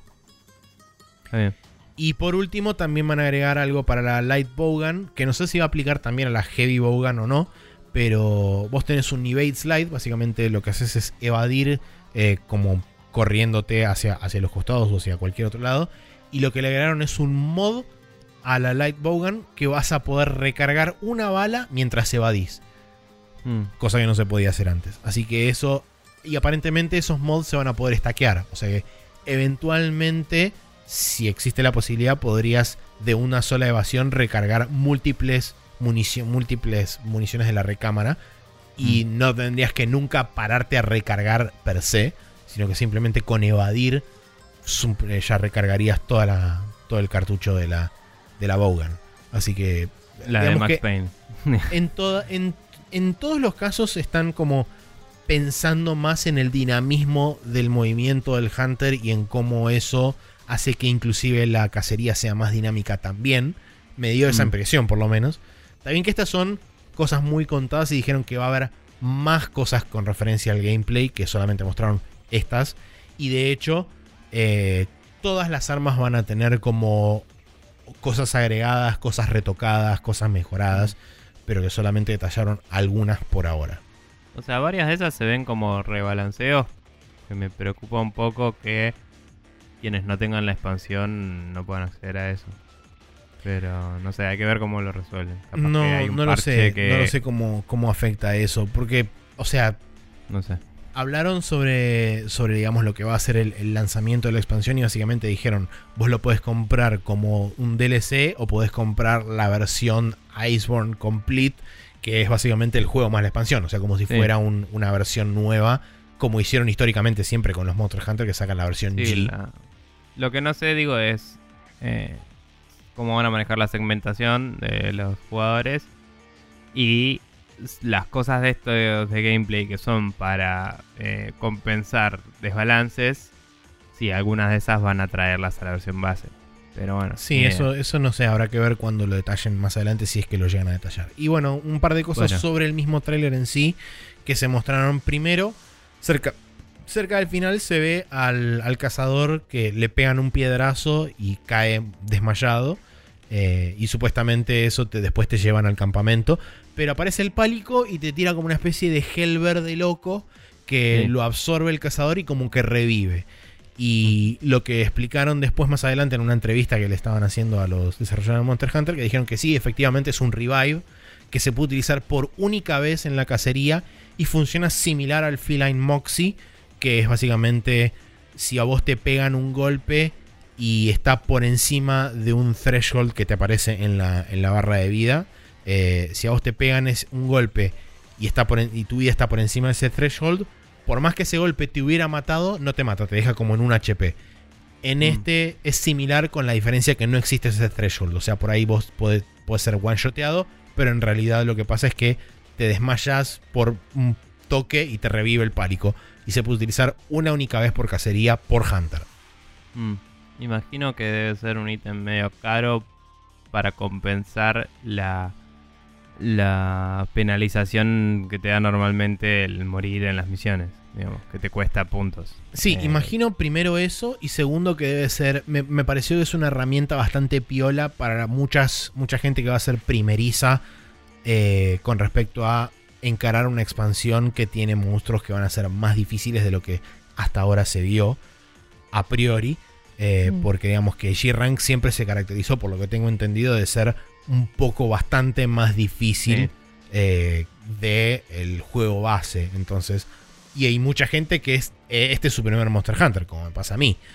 Entonces me parece que también es una herramienta piola para decir, bueno, ok, en vez de tener tres muertes por cacería, ahora tenés una cuarta. Y inclusive si comes, por ejemplo, la comida que te da el Feline Insurance, tenés una quinta. Entonces es como... Te dan más chances de poder avanzar en el juego y poder concretar cacerías eh, y, no, y no ser tan frustrante a la hora de morirte o de, de ir perdiendo las, las vidas. Mm. Sí, no, es más para asegurar que no tengas que rehacer toda una misión que para... O sea, si balancean bien las recompensas y eso con eso, está bueno porque es un mecanismo que te deja terminar la misión cuando normalmente no podrías, Claro. pero a la vez podés, eh, pueden no hacerlo fácil necesariamente. No, seguro. Además también hay que ver si eso te lo proporcionan desde la historia o es una herramienta que vas a encontrar por el mundo, como sucede con varios de los ítems de- del pálico que están por el mundo y que no necesariamente los puedes encontrar haciendo Sí. la historia del juego. Bueno, eso fue la cosa de Capcom después de lo de PlayStation. Sí. Y volvemos a hablar de lo, el resto de lo de PlayStation. Porque en PlayStation solo mostraron el trailer de Exacto. Monster Hunter y todo esto se explicó después. Eh, habían anunciado en la, en la State of Play que había un stream de Capcom inmediatamente posterior y eso fue. Ahora, continuando, mostraron el Riverbond, que es un juego que ya me olvidé de qué carajo era, pero era irrelevante. Eh, Eh, sí, era medio como. Se veía. Creo que si no me, si no me equivoco, se veía tipo voxel. eh, con vista Sí, isométrica. sí, medio cierto. dungeon crawleresco. Me recordó al 3D, 3D Dot Game Heroes de Eh, un Play poco. 3, pero con unos colores un poco más vivos y eh, era un poco más shooter este, eh, ahora que lo pienso. Eh, puede Eh, ser. No, Tenía como pistolitas y boludeces, me parece. no recuerdo. No sé, eh, no era malo, eh, era parecía ser un juego indie exclusivo de alguna forma, eh, pero es como que no es lo que hubiera esperado en una State of Play, digamos, por así decirlo. Em, pero bueno, nada, eh, es un juego que va a salir y se veía bien, pero era más un juego indie chiquito. Em, Tenía personajes invitados, podía jugar con Shovel Knight porque donde hay personajes invitados, ahí estará el caballero De la pala. y gran elenco. No sé, había varios más eh, de, de distintos juegos indies. Eh, después mostraron un trailer CGI de un juego multiplayer asimétrico para el 2020 de la franquicia Predator, o Predator en realidad se dice, pero bueno, así es la vida. Em, y nada, parece ser el típico caso de juego post-evolved en el cual eh, uno es eh, el Predator y el resto son chabones y eh, están ahí en la selva y hay que sobrevivir o algo así. Sí, No- y no aparentemente por lo que por lo que dijeron eh, sería exclusivo de PlayStation porque es parte de Sony Worldwide Studios, a pesar de Sí. que no mostraron ningún logo de ningún estudio. eh, Dijeron de que era no- col- colaboración con Fox y Sony. Sí, con, Nada más mostraron. con colaboración con Fox, porque bueno, justamente Fox tiene la, la Sí, la- licencia la de Predator. Sí. Eh, que supongo que es la parte de Fox que ahora es de Disney, así que... Eh, bueno, sí, es Disney, Sí. claro, sí, tal Sí. cual. Pero bueno, eh, después mostraron un trailer de el Medieval Remaster. eh, que no sé si será el caso. A veces hacen los trailers exactamente iguales a los trailers viejos. No, no busqué el trailer del Medieval No, yo original a ver si es el mismo. Pero bueno, se ve como uno lo recuerda, básicamente. Eh, quizás un O poco. sea que se ve mejor de lo que se veía. Claro. eh, digo, se, se- des- pasa la prueba de la nostalgia, digo, lo veo y digo, ah, el medieval. Pero se ve un poquito más claro por ahí. Yo lo recordaba más oscuro, quizás porque eh, al ser todos los fondos 3D y ser un juego bastante temprano que yo recuerdo en la vida de PlayStation, me parece que tenía mucho fog, de así tipo el... el eh, este, Silent Hill. Sí, Eh, o sea, pero tenía un, un fog que era más bien oscuro, no era, no era neblina, sino que era como el, el- hacía un fade out el mapa. digamos. Sí, Eh, mis recuerdos son bastante limitados del Medieval, sobre todo porque se limitan a haberlo visto en nivel X y eh, en algunas revistas en screenshots. Yo jugué un poquito en un amigo. Así que no, no lo tengo del todo claro. ¿No había. ¿No tenía fondos prerenderizados este originalmente? Mm, no, que yo recuerde era todo 3D. Por ahí Entonces me lo estoy pensando en confundiendo con 2, otra ¿eh? cosa, capaz. Por ahí estoy pensando en el 2 también puede ser. Bueno, claramente pasa la prueba porque nuestros recuerdos son muy vagos. Pero, Exactamente. eh, nada, se- me, me pareció que los colores son un poco más vivos, probablemente a Puede ser. propósito. y también tiene que ver por ahí con el tema de la iluminación y todo eso. Me da la impresión de que estaba todo muy luminoso. Claro, sí, sí, por eso. Pero eh, nada, la realidad es que eh, es un juego de esa época, del 90 y pico, y Sí. que tenía controles que no tenían palancas, así que no esperen demasiado de él. Eh, cómprenselo si tienen nostalgia y tienen ganas de jugarlo nuevo, o si Así quieren es. que sus hijos lo conozcan, lo que uno jugaba cuando era chico. Si Con no- fecha de salida para el 25 de octubre, cerca de Halloween. Si no, guárdense la platita, diría yo. Pero bueno. Exacto. Eh, después, eh, la Way de Survival Series parece ser una especie de juego de supervivencia de un eh, Animalito. animal roedor cuya procedencia y genoma desconozco. Pero. Parecería ser una suerte de ardilla Una- voladora, porque tiene esa Sí, como Sí, telita es como que una tiene cosa zarigüeyoide con, con membrana. Eh, que se mueve como si su esqueleto de, de- de- de- como si el frame que hicieron en el modelo 3D estuviera medio roto como que se mueve anda sí, se eh, mueve medio raro. como un muñeco de los Power Rangers de, de los leones ¿Sabés a esos qué- que eran todos duros porque se tenían que convertir en una pierna del Megazord Sí. ¿Sabes a qué me hizo acordar cuando vi las primeras imágenes del tráiler? Al? Tokyo Jungle. Eh, ahí lo tiraron en, en Giant Bomb que estaban hablando de esto, eh, pero no vi la comparación porque el Tokyo Jungle era una cámara lateral casi. Sí, o sea, no en cuanto a visión ni perspectiva ni nada, sino en cuanto a estilo. Es como que me evocó Es- eso. Puede ser. Eh, o sea, tiene como un eh, depth of field así para hacer un efecto. em, una especie de tilt shift, pero no. Porque Sí. al ser en tercera persona es distinto como se ve. Eh, pero sí, digamos, es exploración en un mundo postapocalíptico siendo un animal y veo esa comparación, la, la reentiendo. Pareciera que puedes controlar más de un animal, pero no es claro. Eh, En todo momento siempre mostraron la, la zarigüeyoide Sí. bi- bicharraco este. Sí, lo único que me llamó la atención fue que lo vi dos veces esto, porque lo vi y después vi los comentarios de Giant Mom. Eh, y la segunda vez me hizo dudar. Pero hay un momento donde enfocan un cangrejo en la cámara Sí. que no estaba seguro si estaba cambiando de foco como en el Everything, ¿viste? El juego ese. ah, ok. Mm. O si era una presentación dramática de, oh no, hay un cangrejo. Eh, y la cámara parecía, o sea, como que la cámara se acercaba y no volvía para atrás porque hacían un corte duro. Entonces no sé qué significó Claro. eso. Sí, se siente. Pero por eso digo, estoy en duda. Me hizo acordar a un juego que se llamaba algo así como Deadly Creatures o algo así. Que los vi jugar a los Game Grumps en YouTube una vez. Que vos como que ponele que jugabas con una araña, ibas comiendo otros bichos, lo que sea, y peleando contra bichos como un juego de pelea, era medio falopa todo. Ok. Y de repente llegas a un lugar donde sale un escorpión y te mata, y jugás con el escorpión, y es como que vas pasando de un predador al siguiente y vas avanzando. Entonces no, no sé, como que me hizo acordar a eso.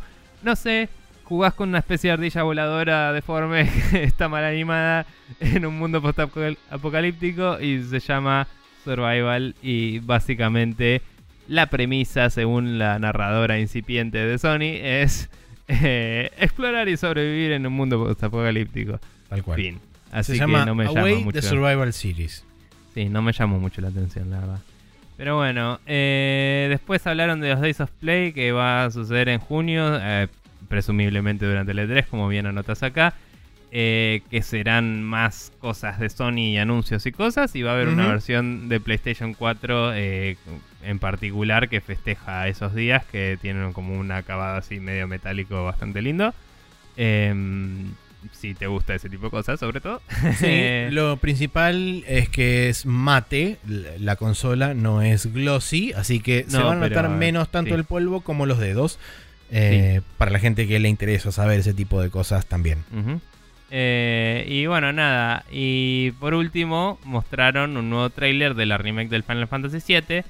eh, y prometen más información en junio, también eh, durante los... Asumimos que Days durante la Play, E3. etcétera. Sí.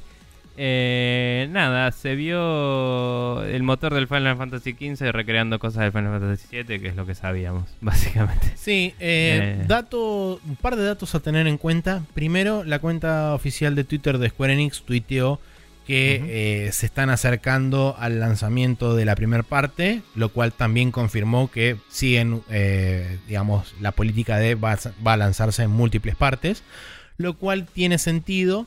eh, porque justamente lo que mostraron en esta parte es absolutamente todo de Midgard, no se ve nada que sea nada que no sea la ciudad de Midgard y particularmente nada que no sea el Bombing Run, o sea, el principio incipiente del juego cuando entras a Shinra a atacar un reactor y te vas. Eh, Y aparentemente lo que en varios otros lugares estuve leyendo y demás y qué sé yo es que eh, estarían como moviendo cosas del lugar o incorporando cosas nuevas porque se ven enemigos durante esta primera parte que te los enfrentás cuando vos volvés a Midgar mucho después en el disco 3.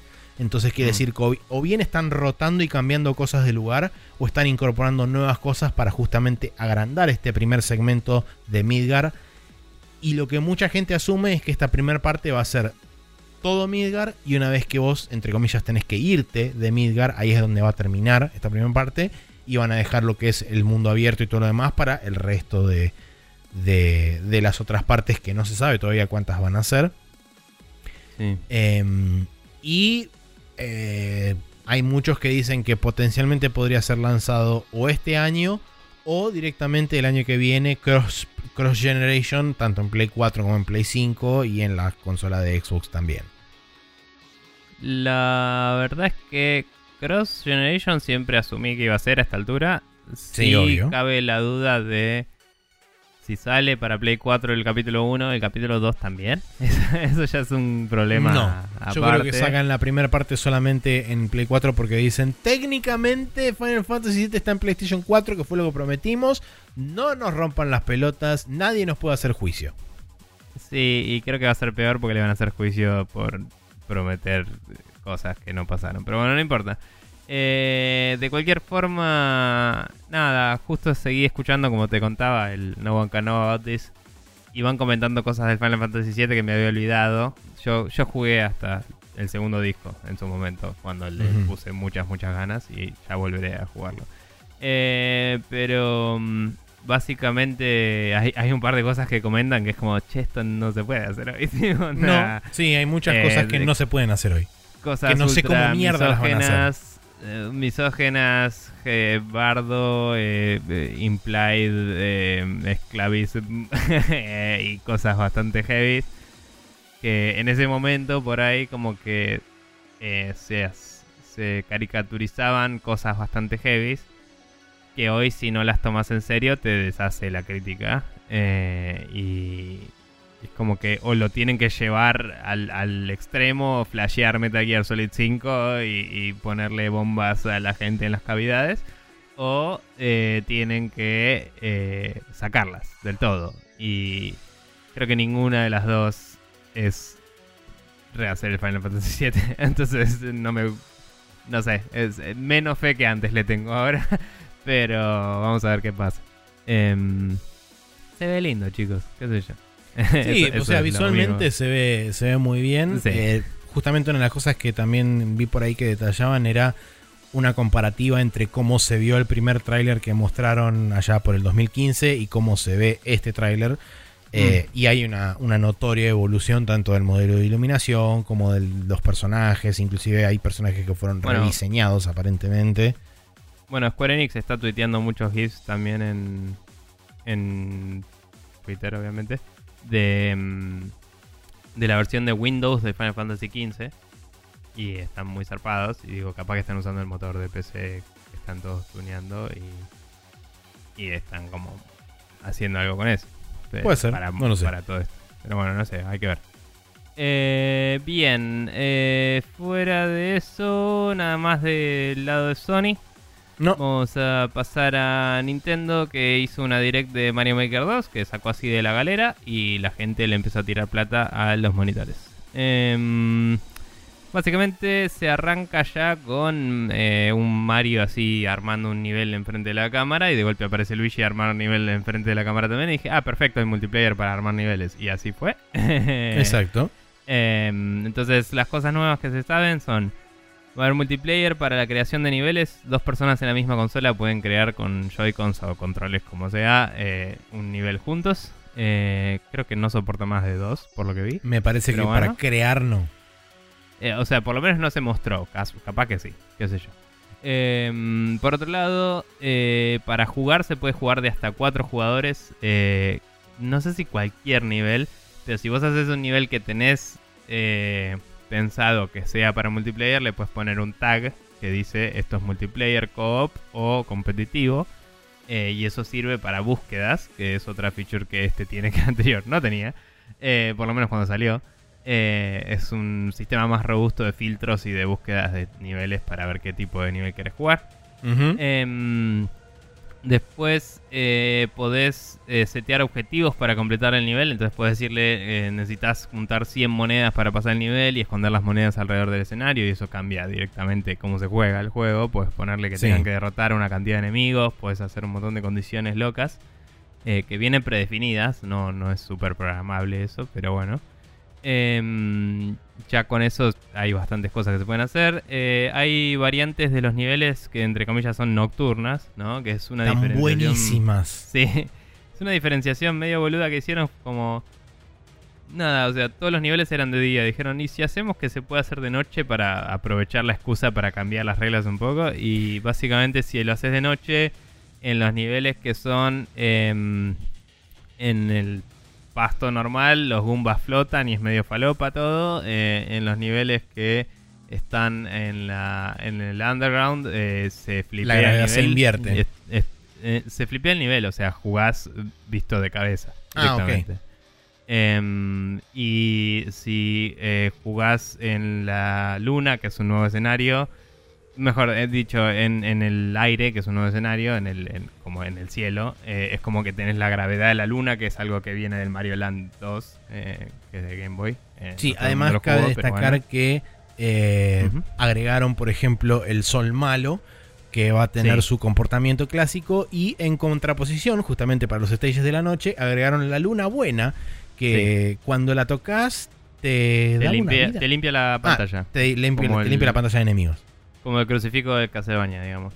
Em, nada, eh, entonces es como que justamente cambiando del sol a la luna, cambia de noche y habilita estas opciones locas.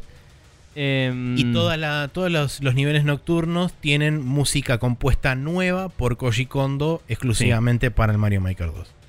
Sí, y otros niveles también, porque hay niveles que por ahí venían de otras versiones de Mario. Sí, La- agregaron también skins nuevos, como por ejemplo Desierto y, Sí, y todas el esas de la cosas. luna, eh, o sea, todo lo que es de la luna es nuevo, lo de la Sí. gravedad baja y eso, porque creo que viene, como decía, del Mario Land.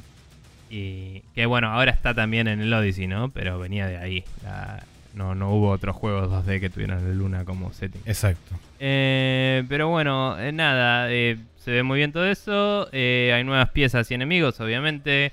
Y combinatorias que puedes hacer de eso. Puedes stackear a los enemigos, poner uno arriba del otro, eh, y etcétera. Hay un modo eh, aparte para el Super Mario World, eh, el Super Mario 3D World. Es como que vos podés switchar de, de tema eh, entre el Mario 1, el 3 y el World y, y mantener el mismo nivel, pero cuando cambias al 3D World tenés que descartar todo básicamente porque tenés otro set de piezas distinto y tenés otros comportamientos, switches y cosas Sí. que te permiten hacer otras cosas. Además de que Eh, tenés el, el traje de gato que básicamente rompe todo. Claro, mm, principalmente por eso es como que necesitas otros tipos de niveles, pero además tenés los bloques que titilan y se prenden y apagan. Sí. y sueño y, mm, y no sé, hay varios switches y cosas que, que no están en los otros juegos. Porque vienen de los Mario 3D, básicamente. Claro. Em, así que nada, eso es como un modo aparte. Eh, y después hay em, varios modos más para jugar. Hay un modo historia que básicamente reconstruís un castillo de la princesa jugando niveles que diseñó Nintendo, juntando moneditas y con eso vas comprando parte del castillo y lo vas construyendo. Que dijeron Y que eso- también hace las veces de tutorial barra showcase Claro. de las cosas que se pueden crear dentro Claro, de Mario son todos Maker. niveles muy armados alrededor de las mecánicas. Como que los, los mismos diseñadores del juego eh, dijeron, bueno, vamos a hacer un nivel que sea todo de switches y te muestra muchas formas de usar los switches y así. y es como que en el modo historia vas recorriendo uno a uno todas esas cosas. Y supongo que también te sirve para desbloquear más rápido las piezas porque es- no se habló mucho sobre eso, pero se indicó que las cosas las vas desbloqueando igual que en el anterior. Imagino que sí. Eh, Y supongo que va por ese lado. Después hay un modo endless que puedes jugar, que es tipo encuela un nivel atrás del otro, todos los que quieras. Eh, puedes seguir jugando hasta que te aburras. Eh, bueno, tenés el multiplayer co-op y el multiplayer competitivo es como una carrera. El primero que llega a la bandera gana, básicamente. Em, y después de eso se anunció que el juego sale 60 dólares, que se puede hacer un pre-purchase eh, con un año de Nintendo Switch Online a 70 dólares. Eh, que dicho sea de paso es necesario para poder este, jugar Sí. niveles de otros.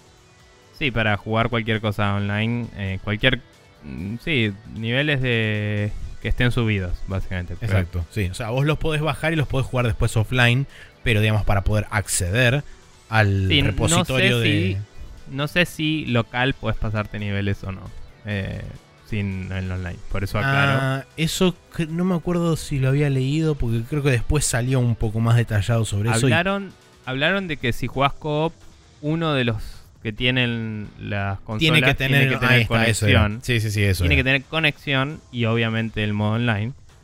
Eh, y hablaban de que ahí no cuenta para los rankings cuando jugás de esa forma. Probablemente porque ahí hipotéticamente uno podría no tener Nintendo Switch Online y si te- no tenés Nintendo Switch Online tú no te va a guardar los récords, digamos. Claro, tal cual. Eh, pero bueno, nada. Em, ¿Qué sé yo? Eh, sí, hay que tener online para jugarlo de la forma en la que está pensado el juego, básicamente. Y después de eso anunciaron una feature que tiene más que ver con eh, el store que con el juego, pero la aprovecharon para promover el pre-order del juego, que es eh, un sistema de vouchers. Y Máximo usted ahí me contagia. Eh, un sistema de vouchers que vos podés comprar eh, por 100 dólares, dos vouchers. eh, el set de dos lo compras en el store. Y básicamente te permite redimirlo por dos juegos de una lista de juegos de Nintendo First Party y de Third Parties también. Porque están el World Arms With You y un par más. eh, el Octopath Traveler y alguno más. Más que nada exclusivos eh, son. Sí. Eh, aunque el Octopath ya está en Steam, no importa. De básicamente, consola. sí, básicamente de esta lista de juegos que está ahí disponible, vos puedes elegir dos juegos cualquiera, cuales quieras, y redimirlos con esos tickets. Eh, es medio raro, pero si elegís dos juegos que tengan 60, que salgan 60 dólares, te puedes ahorrar 20 dólares con esta, este modo de compra. Eh, y si no, eh, capaz es al pedo. y los puedes redimir hasta un año después de que lo compras. Entonces, sí está bueno para regalo, ponele. O sea, ponele que sos una madre, padre, Claro. eh, que le compras al hijo por 100 dólares para Navidad estos dos vouchers que capaz que te lo conseguís en oferta, ponele, no sé si sea el caso. Y mm, después durante todo un año el hijo puede elegir dentro de esa lista dos juegos que él quiera y redimirlos cuando él quiera y jugarlos. Entonces está bueno porque puede comprarse hoy el voucher y decir, bueno, hoy te puedes redimir el juego que quieres hoy y cuando salga ese otro que querés en seis meses lo, lo redimís también. Y ya está, ponen. Eh, no sé, eh, no me pareció una mala cosa. Todo el mundo dice, ah, es rarísimo, qué sé yo. Es como, sí, es raro, pero no me parece mal. O sea, es un, es un gift card distinto. Sí, que está integrado intrínsecamente dentro del sistema de Nintendo y no se puede comprar por otro lado que no sea por el eShop. Pero bueno, Sí, pero es, un- es lo mismo que un gift card. Igual. sí. Sí, eh, no sé. Mejor dicho. Pero bueno. Eh, bueno, la- Em. eh, ahí terminó la Nintendo Direct del Super Mario Maker 2. Eh, Sí. No dieron más detalles sobre qué es lo que se venderá próximamente, pero asumimos que ahora directamente le damos hasta la E3. Recordemos que sale el 28 de junio el juego. Sí, el 28 de junio. Bueno, ahora pasamos a las noticias propiamente dichas, porque también sucedieron otro montón de cosas, como por Pasaron ejemplo que. Sega compró a los desarrolladores de Two Point Hospital, Two Point Studios. Eh, hablando justamente sobre el tema de la franquicia y demás, la idea tanto de Sega como de Two Point Studios es expandir un poco, eh, gracias a, esta compra y a los fondos que esto, que esto también indica, eh, expandir también el catálogo de juegos y dedicarse quizás a otros tipos de, de franquicias. Algo que decían los chicos de Café Fandango es que la idea es ponerle Two Point adelante de todo. O sea, podrían- podríamos esperar, por ejemplo, un Two Point Park, eh, un Two Point Tower, un Two Point City o lo que sea. Eh, y va a ser interesante porque, como le comentaba a- ayer, el otro día a los chicos de Café Fandango, que ellos creo que lo dijeron en su momento, pero Two Point eh, Studios fue compuesto, eh, fue, mejor dicho, fue fundado por dos ex eh, desarrolladores de Bullfrog que eh, fueron juntando a muchos ex desarrolladores también de Bullfrog eh, Sí. de otros estudios y los fueron, digamos, como juntando a todos dentro de Two Point Studios. Y No sé si es así, pero tengo entendido que son los mismos dos que hicieron, eh, que diseñaron el, el, el, El Hospital original, sí. Pero bueno, ellos dos también además trajeron bastantes desarrolladores del equipo original del Theme Hospital eh, de vuelta a Two Point Studios. Y por supuesto además de gente nueva y demás, pero digamos que el, el core group eh, es bastante gente del Bullfrog original, lo cual está bueno. Y veremos qué que, que hacen de acá en adelante. Ojalá que hagan, que hagan o un Two Point Hospital 2 o bien otra cosa similar de, de management porque yo todavía no lo jugué, le tengo ganas, tengo ganas de comprarlo, eh, pero recuerdo sí que he pasado gratos momentos con el Theme Hospital en mi niñez. Un gran juego, el Theme Hospital. Eh, y llamar a los doctores a infladoterapia siempre era Sí. un eh, despastille apropiado de la risa. Pero bueno, em, nada, me copa que Sega en su empuje para con eh, el mundo de PC eh, y los juegos esté comprando eh, hace tiempo ya, desde que compró a Creative Assembly, Creative Relic. Assembly. Sí, Creative Assembly en particular, estaba buscando esas palabras. desde que los compró ellos, como que está apostando a estudios que hacen juegos intrínsecamente de PC. Sí. Entonces es como que no es solo traer las experiencias de consola a PC, que me parece que están haciendo un muy buen trabajo a- gracias a Atlus y otras iniciativas de ellos, sino que además están eh, cubriendo un sector del mercado que en el AAA no está tanto hoy. Porque Sí, es como que todo el fomentando el mundo desarrollo hace de juegos, para consola. Fomentando el, el desarrollo de juegos que nacieron en PC y digamos que necesitan son- un teclado y un mouse, digamos. Exacto. Sí, y me parece copado mantener esa llama en eh, la parte. No sé si es triple A, pero digamos, en, en en las empresas grandes me parece que es importante que haya representación de eso, porque si solo queda lo indie, eh, no va a haber más juegos de alto nivel de producción de esa forma, digamos. Eh, básicamente. Pero bueno. Em, continuando, tenemos que después de cuatro años de estar ya disponible en Xbox, EA anuncia que el EA Access va a llegar a PlayStation el día 4 de julio. No, a PlayStation 4 Eh, en julio. No dijeron Ah, fecha no dije exacta. nada. Es PlayStation 4 en julio. Leí mal el titular, sí. Eh, después de que Sony se, se, se llenara la boca diciendo que no, porque esas cosas, no sé qué, bla, y nosotros y el servicio, etcétera, eh, al final, eh, bueno, la platita está mejor y vamos a poner el servicio ahí. Ni- Em, en realidad lo que dijeron en su momento fue que eh, no creían que el catálogo que ofrecía EA Access proveyera suficiente value for the money. eh, porque recordemos que cuando se lanzó EA Access en su momento tenía 5 juegos, 4 juegos nomás. Y a- después de que Porque fue no pasando el tenían tiempo, retrocompatibilidad. sí. le, le fueron agregando cosas. Pero creo que el EA Access no tiene que ver con la retrocompatibilidad. En Xbox tenían esos cuatro juegos y muchos de Xbox 360. Ah, bueno, ok. Eh, Pero bueno, la cuestión es que ahora que tienen una, una biblioteca bastante más eh, comparable, digamos, que tienen muchos juegos en lo que es la famosa bóveda, eh, asumo que ahora es... En parte también tiene que ver con el hecho de que seguramente EA le debe haber dicho toma más plata Mm. eh, y Sony le dijo bueno, está bien, pero además hay que reconocer que quizá en un principio cuando se lanzó en Xbox, cosas que eran exclusivamente de la generación actual, había pocas opciones, hoy hay Claro, a más. eso me refiero. Igualmente también imagino que va por el lado de que ahora Sony mismo se está enfocando más en la siguiente generación y tiene muy pocos eh, puntos de venta propios y tiene que hacerle mejor soporte al third party para mantener la plataforma activa, digamos. Por así decirlo. Sí, imagino que también Eh. debe tener que ver con eso. Pero bueno, nada, sale eh, en julio entonces y nada, la verdad es que la gente que conozco que lo usa eh, está satisfecha con el servicio.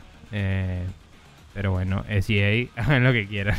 Sí, eh, por otro lado, una cosa que hay que destacar es que el servicio va a costar lo mismo que cuesta en Xbox, o sea, 4.99 por mes o eh, suscripción anual de 30 dólares. Y eh, aparentemente, no dieron muchos detalles, pero aparentemente va a estar separado de lo que es el servicio de EA Access de Xbox, tanto así como el servicio de Origin Access en PC. O sea que tendrías que contratarlo aparte si tienes uno de nosotros decís. Eh, aparentemente sí, no, no confirmaron ni negaron eso. Pero... Lo que yo no sé es si habrá precio localizado. Porque eh, no sé si puedes suscribirte por afuera de PlayStation eh, y, y obtener el. O sea, y redimirlo o lo que sea. Loguearte con tu cuenta y tener el beneficio. Porque en Xbox al menos tiene precio localizado y Origin tiene precios localizados también. Entonces no sé qué onda para países como el nuestro eh, si se compara o no en ese sentido. Pero bueno. Es una buena pregunta. Supongo que más adelante o quizás durante la E3 detallarán un poco el- los medios de, de acceso de esto porque Sí. tendrían que hacerlo. Sí. Bien. Eh, siguiente noticia es que la Nintendo Switch supera a la PlayStation 4 en ventas totales en Japón. Esto sucedió eh, durante este mes, si no me equivoco. Sí, creo que la semana que, que grabamos con los chicos. em, Eh, sí, la- los datos salen de Famitsu.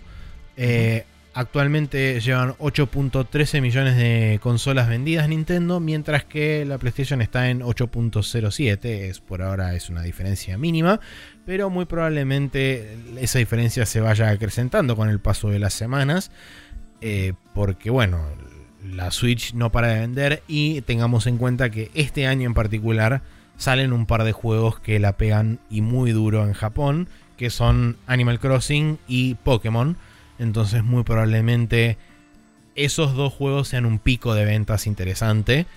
No por ahí un pico, sino una nueva meseta, porque tipo crece y se queda ahí y después vuelve a crecer.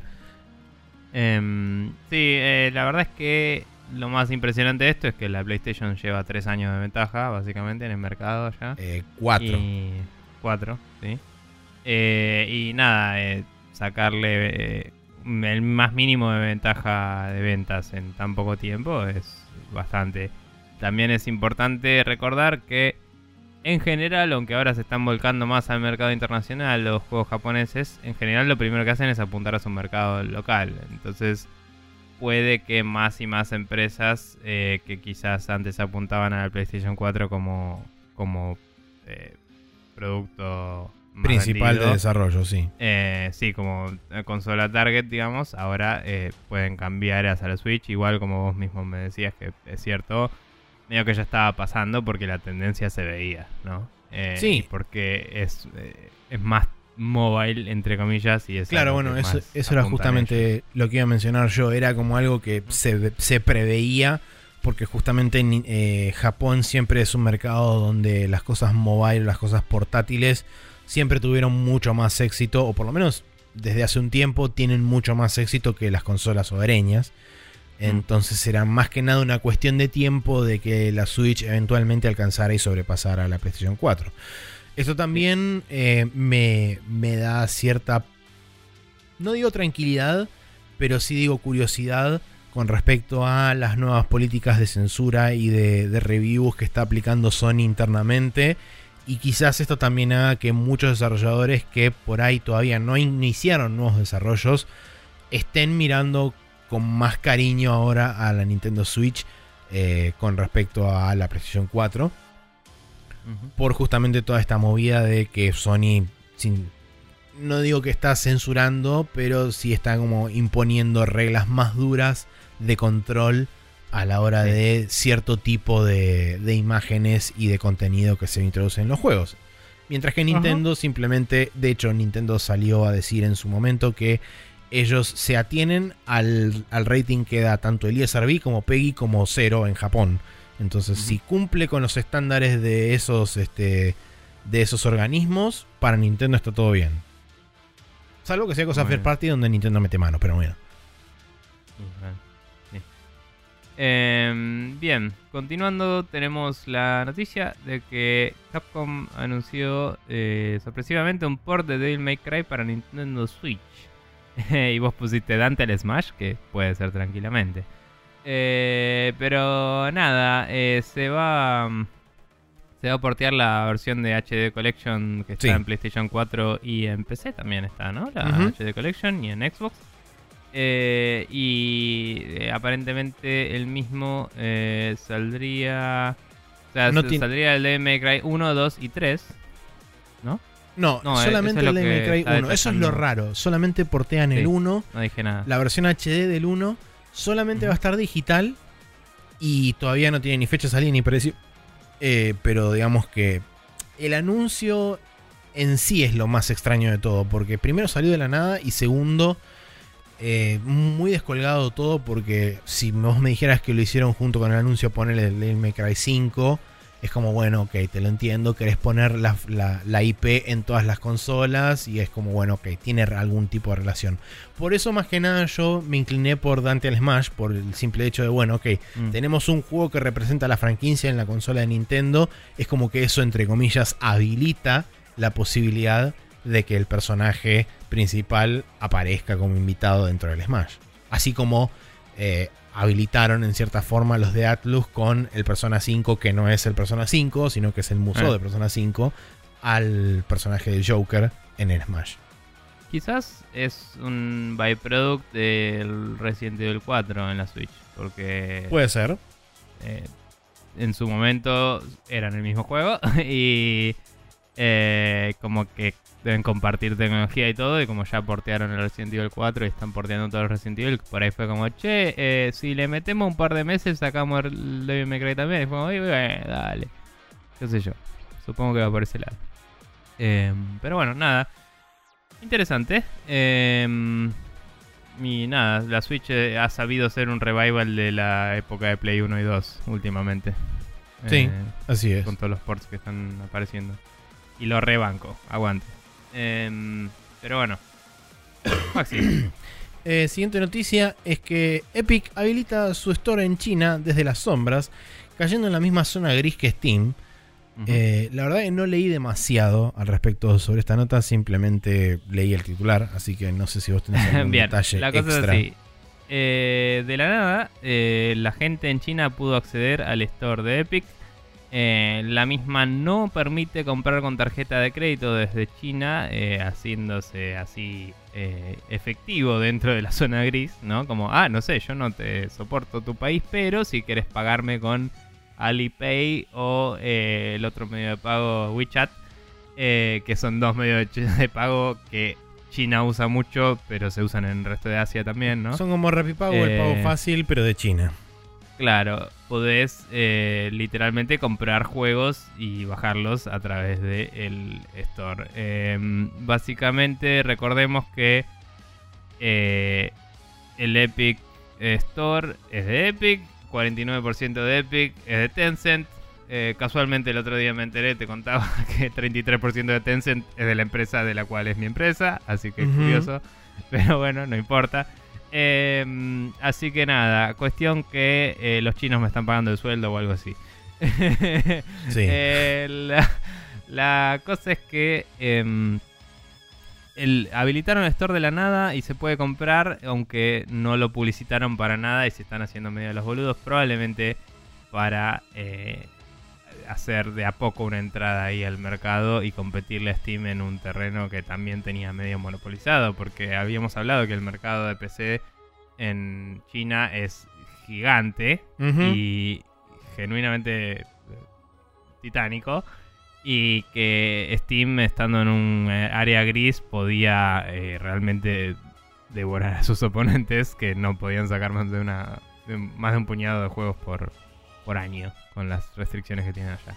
Así que nada interesante. Sí, restricciones que, dicho sea de paso, aprovecho y también y sumo medio así, este, de forma oblicua la noticia.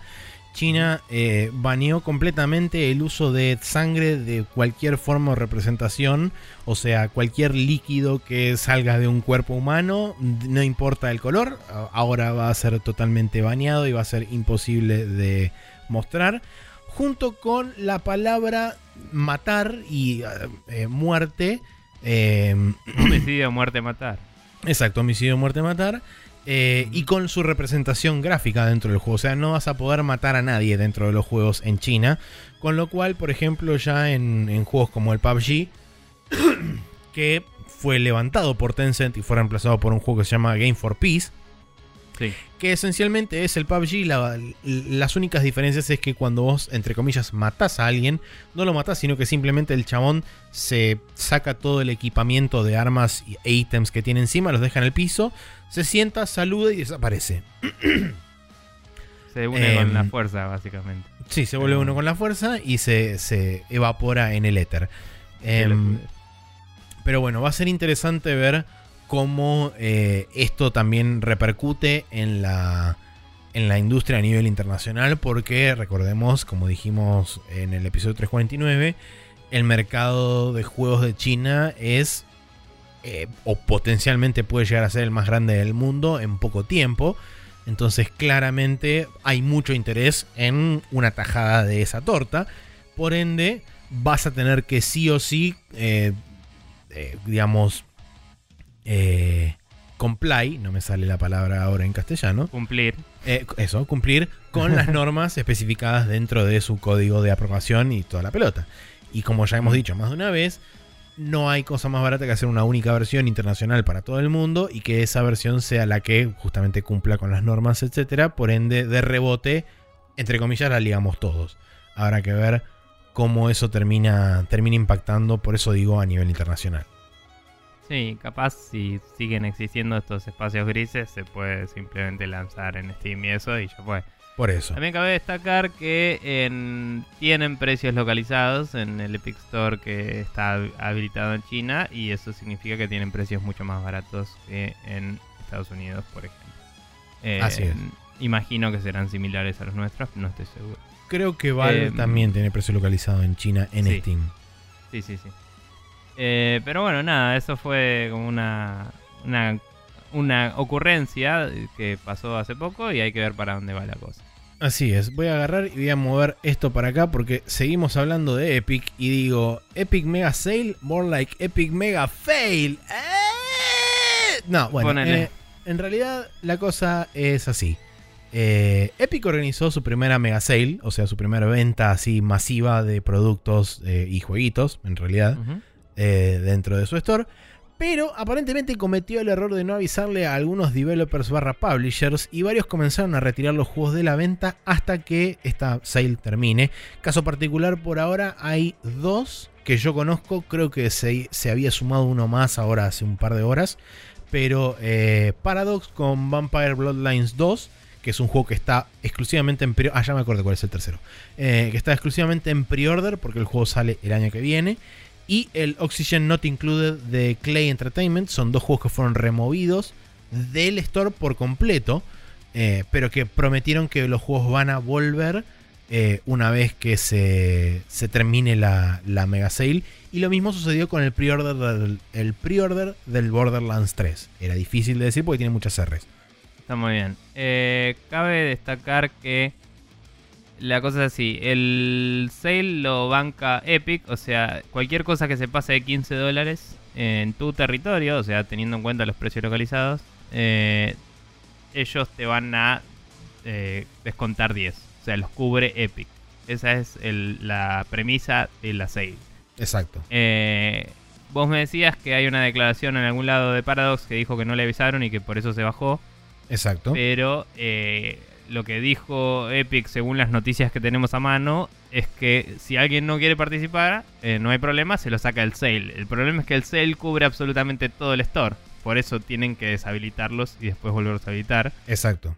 Que eso es una solución medio cabeza. eh, que no sé si es todo consentimiento y feliz o no. No tengo idea. Pero eh, de nuevo, como es algo que hace Epic con su plata en su store, puede hacer lo que se le cante el culo básicamente y les cabe a los demás. Eh, o por lo menos así es como está operando en este momento. Em, a lo que voy es, eh, hoy vas y cualquier cosa que supere los 15 dólares sale 10 dólares menos porque Epic te los cubre. Estaba, por ejemplo, esto lo hablaron en el grupo de Café Fandango, em, estaba el Control, el juego de Remedy nuevo, que salía 25 dólares en el precio localizado nuestro, el pre-order.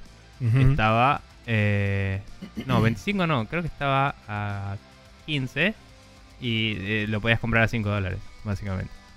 Eh, el Sí. pre-order del juego, lo cual es interesante. Otro, otro dato extra también es que aparentemente hubo problemas con los precios localizados en diferentes regiones porque había juegos que estaban disponibles en algunos lugares y en otros no, y había juegos que también aparecían este, como más descontados de lo que en realidad deberían estar en otras Por ahí eso era regiones. lo del control, no sé.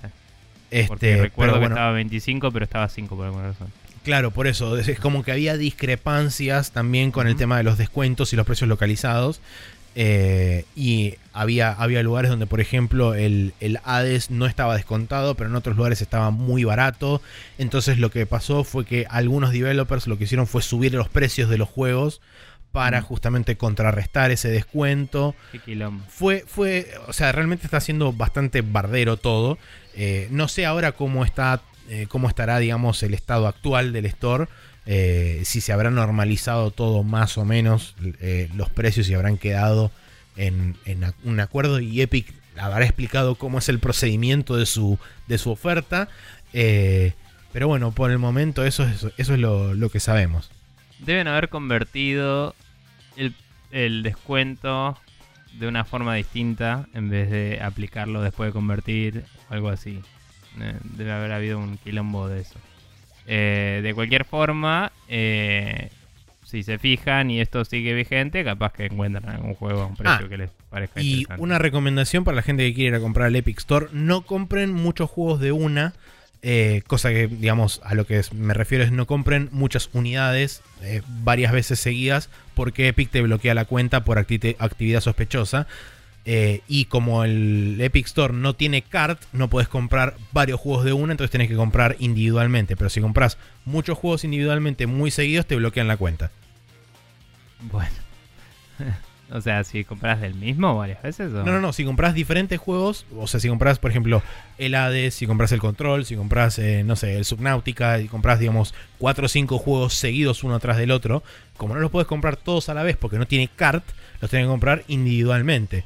Si haces eso, corres el riesgo de que ellos te baneen la cuenta por actividad sospechosa. Bueno, no sé, no, ya... eh, eh, cuando veo un juego que me interesa barato me lo compro y ya, pero ya es medio cualca todo esto. Eh, el control me lo compré, por cierto. Me salió 5 dólares. Eh, y dije, bueno, vamos a ver qué pasa cuando salga. Pero nada, curioso. Em, bien, continuando. Ahora sí, tenemos que, eh, según eh, las declaraciones aquí escritas, un día el infierno se congeló porque Sony y Microsoft forman una alianza para desarrollar tecnología de streaming e inteligencia artificial. Eh, medio como que de golpe hubo un par de tweets y unas declaraciones de el CEO de Sony y el de, y el de Microsoft, eh, los cuales eh, básicamente dijeron que en vista de buscar un mejor futuro para lo que es streaming y em, soluciones de inteligencia artificial, iban a estar haciendo un, em, eh, participando de una colaboración. Eh, no hay ningún contrato firmado, no hay absolutamente nada concreto, pero fue No lo una declaración eh, no está eh, anunciado que hubiera nada firmado todavía. Solo que se va a ver, una- se van a poner a colaborar entre sí. eh, y la gente está como loca. La realidad es que em, nada, no me sorprendería que no hubiera muchas colaboraciones anteriores que no tengamos en mente. Eh, y eh, honestamente, negocios entre ellos siempre hubo porque nada, Microsoft usa Blu-rays en sus consolas mínimo. Y, y los Blu-rays son una cosa propietaria de Sony. Y eh, Microsoft hace sistemas operativos y por ende eh, provee servicios a todo el mundo, básicamente. Sí, la- o sea, las Eh, computadoras con las que se procede a realizar trabajos en este modelado 3D y demás tienen todas Windows probablemente dentro de los estudios de Sony.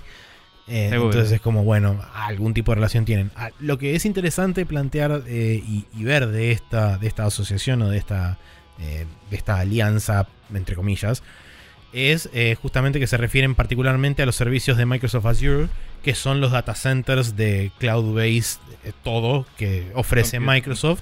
Sí. y que digamos The power eso of es the cloud. exacto eso es lo que aparentemente va a utilizar Sony para digamos eh, distribuir su contenido ya sea contenido no estrictamente referido a videojuegos sino también a otros ámbitos de su de su este de su, de su portfolio como por ejemplo Ajá. no sé PlayStation View PlayStation Mu eh, perdón este sí PlayStation View PlayStation Music no Sony Music eh, y otros servicios que ellos también tienen disponibles de streaming pero lo interesante de esto es que Microsoft tiene muchos data centers distribuidos alrededor del mundo, entonces no sería raro que Sony aproveche la oportunidad para utilizar esos data centers como centro de distribución para su potencial futuro servicio de streaming de videojuegos. Entonces, eso ya plantea, digamos, un posible, eh, un posible remedio a la falta de infraestructura que tiene Sony innata por el simple hecho de no tener la infraestructura que tiene Microsoft o que tiene Google, por ejemplo, que ambos Claro. tienen como muchos data centers distribuidos alrededor del mundo, con lo cual les facilita la llegada del contenido eventual que hagan a través de streaming a muchos sectores del mundo donde Sony no tiene acceso. Entonces me parece una movida inteligente de parte de Sony el aprovechar las herramientas que ya están disponibles eh, a través de Microsoft. Y con respecto a la inteligencia artificial, ellos hablaban de componentes y de, de- de software y cosas así que van a proveerle a Microsoft para expandir el, el trabajo de, de, investigación y desarrollo sobre inteligencias artificiales y cómo eso puede ayudar a, la humanidad y toda la pelota esa siempre que dicen. Eh, pero, digamos, me, resultó más interesante verlo desde el lado de cómo Sony puede potencialmente aprovechar los servicios que hoy en día proporciona Microsoft para expandir eh, su llegada a otros territorios sin necesidad de ellos invertir en infraestructura para poder equiparar, que es básicamente una carrera perdida por el simple hecho de que Sony tendría que invertir masivas cantidades de guita para siquiera empezar a compararse a este, la cantidad de data centers que tiene Microsoft o que puede llegar a tener Google. Sí, eh, todo el mundo está pensando que esto viene a la llegada de Google con Stadia, pero la verdad es que que supongo que se pronunciaría Stadia. Pero la verdad es que no creo que Google sea una amenaza directa para ellos hasta que no se compruebe su tecnología, como hemos hablado anteriormente. Así que me parece que esto va más por un lado de em, las siguientes generaciones, qué requerimientos, como decís, de infraestructura tienen para poder hacer todas estas soluciones y, cómo abordarlas. y, nada, me resulta interesante también ver desde el lado de Microsoft que el enfoque que le están dando a los servicios y más que al hardware y a, su como que como que su brand ahora es eh, volver a lo, esencial, ¿no? Que Microsoft es una empresa de software, básicamente. Em, que hace buen hardware, por cierto. Eh, esos mouses de Microsoft no se los. sí, bueno, los data centers también son entidades físicas que están este, puestas en un lugar. Pero bueno, servicios y, software, eh, la verdad es que em, se están posicionando muy bien en ese ámbito y, quizás. No sé si eso significa que queden un paso atrás en algunas cosas en cuanto a la agresividad o no de, del marketing en los juegos, digamos. Si quizás pasen a estar en un segundo lugar eh, cómodo en la industria de ahora en adelante pero como empresa más allá de los juegos y, como entidad en el mercado Microsoft, me parece que se está posicionando bastante bien. Eh, Mira, algo que, recién me hiciste acordar con el tema del branding y demás, eh, recordemos que ahora lo que era previamente Microsoft Studios, ahora se conoce como Xbox Gaming Studios o algo así. Eh, entonces... Sí, Xbox es un brand ahora. De nuevo englobando lo que es el gaming dentro de Xbox. Entonces, me parece que un poco viene por ahí el cambio de. El cambio de. Mm, de portada, si querés, de, de Microsoft. Decir, ok, bueno, Microsoft, como empresa Microsoft, provee servicios a todo el mundo. Después tenemos el brand de Xbox que va a ser específicamente servicios de gaming. Que puede ser también transparente y puede ser platform agnostic. Habrá que ver cómo eh, esto se traslada después a futuro. Si quizás podemos llegar a eventualmente podemos llegar a ver, no sé, el Xbox Game Pass dentro de la consola de Sony o de la consola de Nintendo.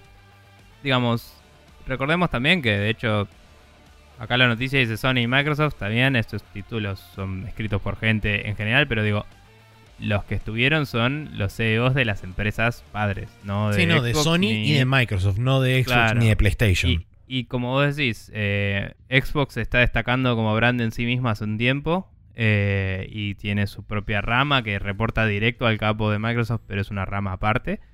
Y en PlayStation está pasando lo mismo, o sea, eh, literalmente Sony Computer Entertainment es como que ya es PlayStation hoy, casi. Eh, es como sí, de hecho es Sony Interactive directo. Claro. O sea, toda la rama esa es Sony Interactive directo, se llama. Y es como que eso le permite a las empresas padres interactuar de otras formas y listo. Porque en realidad siempre por eso digo, hay, hay muchas cosas que probablemente no vemos que siempre ocurrieron porque desde que Dreamcast salió con una versión de Windows que Microsoft está metido directamente en las consolas, no es que eh, empezaron con la Xbox y los tipos proveyeron servicios y herramientas de desarrollo a todos los videojuegos en la vida porque la gente usa Visual Studio porque es la mejor idea que hay. y, y no hay con qué darle, chicos, o sea vengan de a uno todos los tres, cuatro programadores que nos escuchan. Pero eso sí. Em, nada, entonces digo, los, eh, Azure y, y The Power of the Cloud y toda la bola eh, son cosas de verdad que es como, si no se lo contratas a ellos, se lo tenés que contratar a Amazon y lo vas a tener que setapear a mano. Eh, porque Microsoft ya te lo ha setapeado, básicamente. Y, y nada, eh, eso sí.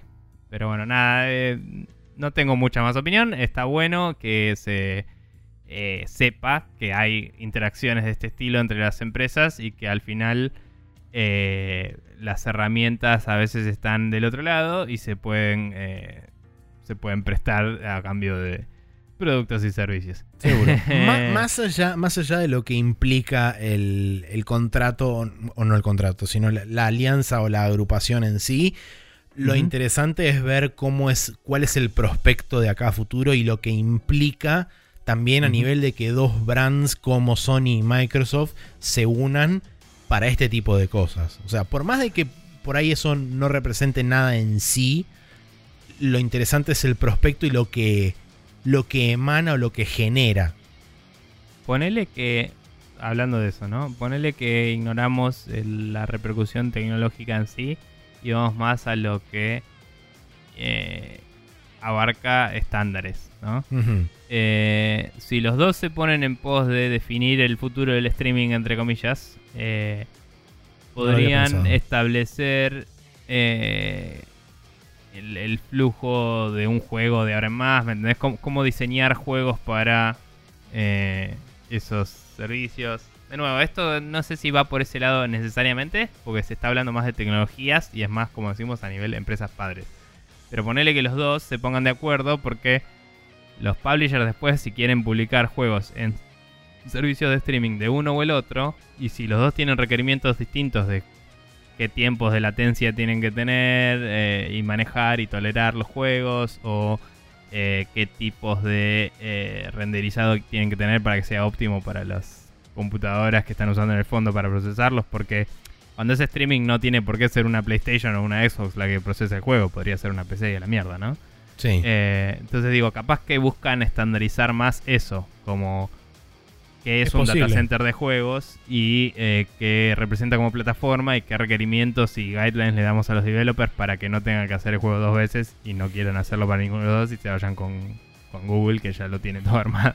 es posible. en ese sí, sí. caso sí. puede ser que Google sea, entre comillas, una amenaza. Em, pero bueno, nada, porque ya tiene una plataforma de nube armada, digamos. Y Sony y Microsoft deberían tener mínimo unos estándares que les permitan a los developers decir, puedes streamear mi juego sin tener que reinventarlo, ¿no? Así es. Eh, pero bueno, nada, veremos. Bien, Eh, eh, la siguiente noticia es que después de haber concretado un walkout debido a la reticencia de Riot a cambiar los términos de litigio para sus empleados actuales, eh, Riot mantiene la postura de arbitrajes privados para los casos en curso, pero promete tener una, entre comillas, respuesta firme una vez terminados estos litigios en curso. Eh, para los que no se enteraron, eh, los empleados de Riot, después de que Riot Games dijo que los términos de arbitraje privado iban a cambiar, pero solamente para nuevos empleados y que después iban a rever una vez que terminen los arbitrajes privados que actualmente están en, en discusión, iban a ver si eso lo aplicaban o no a los, este, a los trabajadores actuales y qué sé yo. Mucha gente dentro de Riot no estaba conforme con eso, les parecía que era poco la respuesta, entonces organizaron un walkout que básicamente es una huelga eh, Sí. que sucedió, si no recuerdo mal, la semana pasada o la anterior, em, a la cual se dieron alrededor de 200 trabajadores más o menos de, de- de Riot en total. Eh, por supuesto, Riot tiene una, creo que son algo así como 3.000 en total en la empresa. Entonces es un porcentaje relativamente chico, pero eh, se hizo notar aún, aún así, dado que Riot lo catalogó como un evento importante dentro de la industria. eh, Y que digamos que lo reconocen como que es algo que tienen que arreglar. O sea, no solo Riot, fue la primera vez que pasó algo así en la industria. Creo que en la historia. total. Sí, porque la, indus- la industria de los juegos tiene poco tiempo. Empezó con gente muy apasionada que estaba hackeando computadoras a lo loco y que se recontramerqueaba y se iba de putas los, viernes. Y es- eso está escrito, chicos, no estoy hablando eh, con desconocimiento. Sí, lean la historia de Atari. Sí. Em, pero bueno, nada, básicamente es como que arrancó medio súper informal y se mantuvo muy informal y la gente se empezó a aprovechar de eso y recién ahora estamos en un eh, momento post-revolución industrial, el proletariado se ha explotado, ¿no? De, de habría que hacer algo al respecto. Eh, así que nada, se viene el peronismo en los videojuegos, no, mentira. Pero eh, hay que ponerse las pilas y, y arreglar el asunto. La verdad que los de Riot siguen siendo unos tibios, me parece un poco, eh, cómo Sí. están encarando la cosa. Eh, están haciendo lo muy mínimo indispensable para decir, eh, entendemos que están pasando cosas, chicos.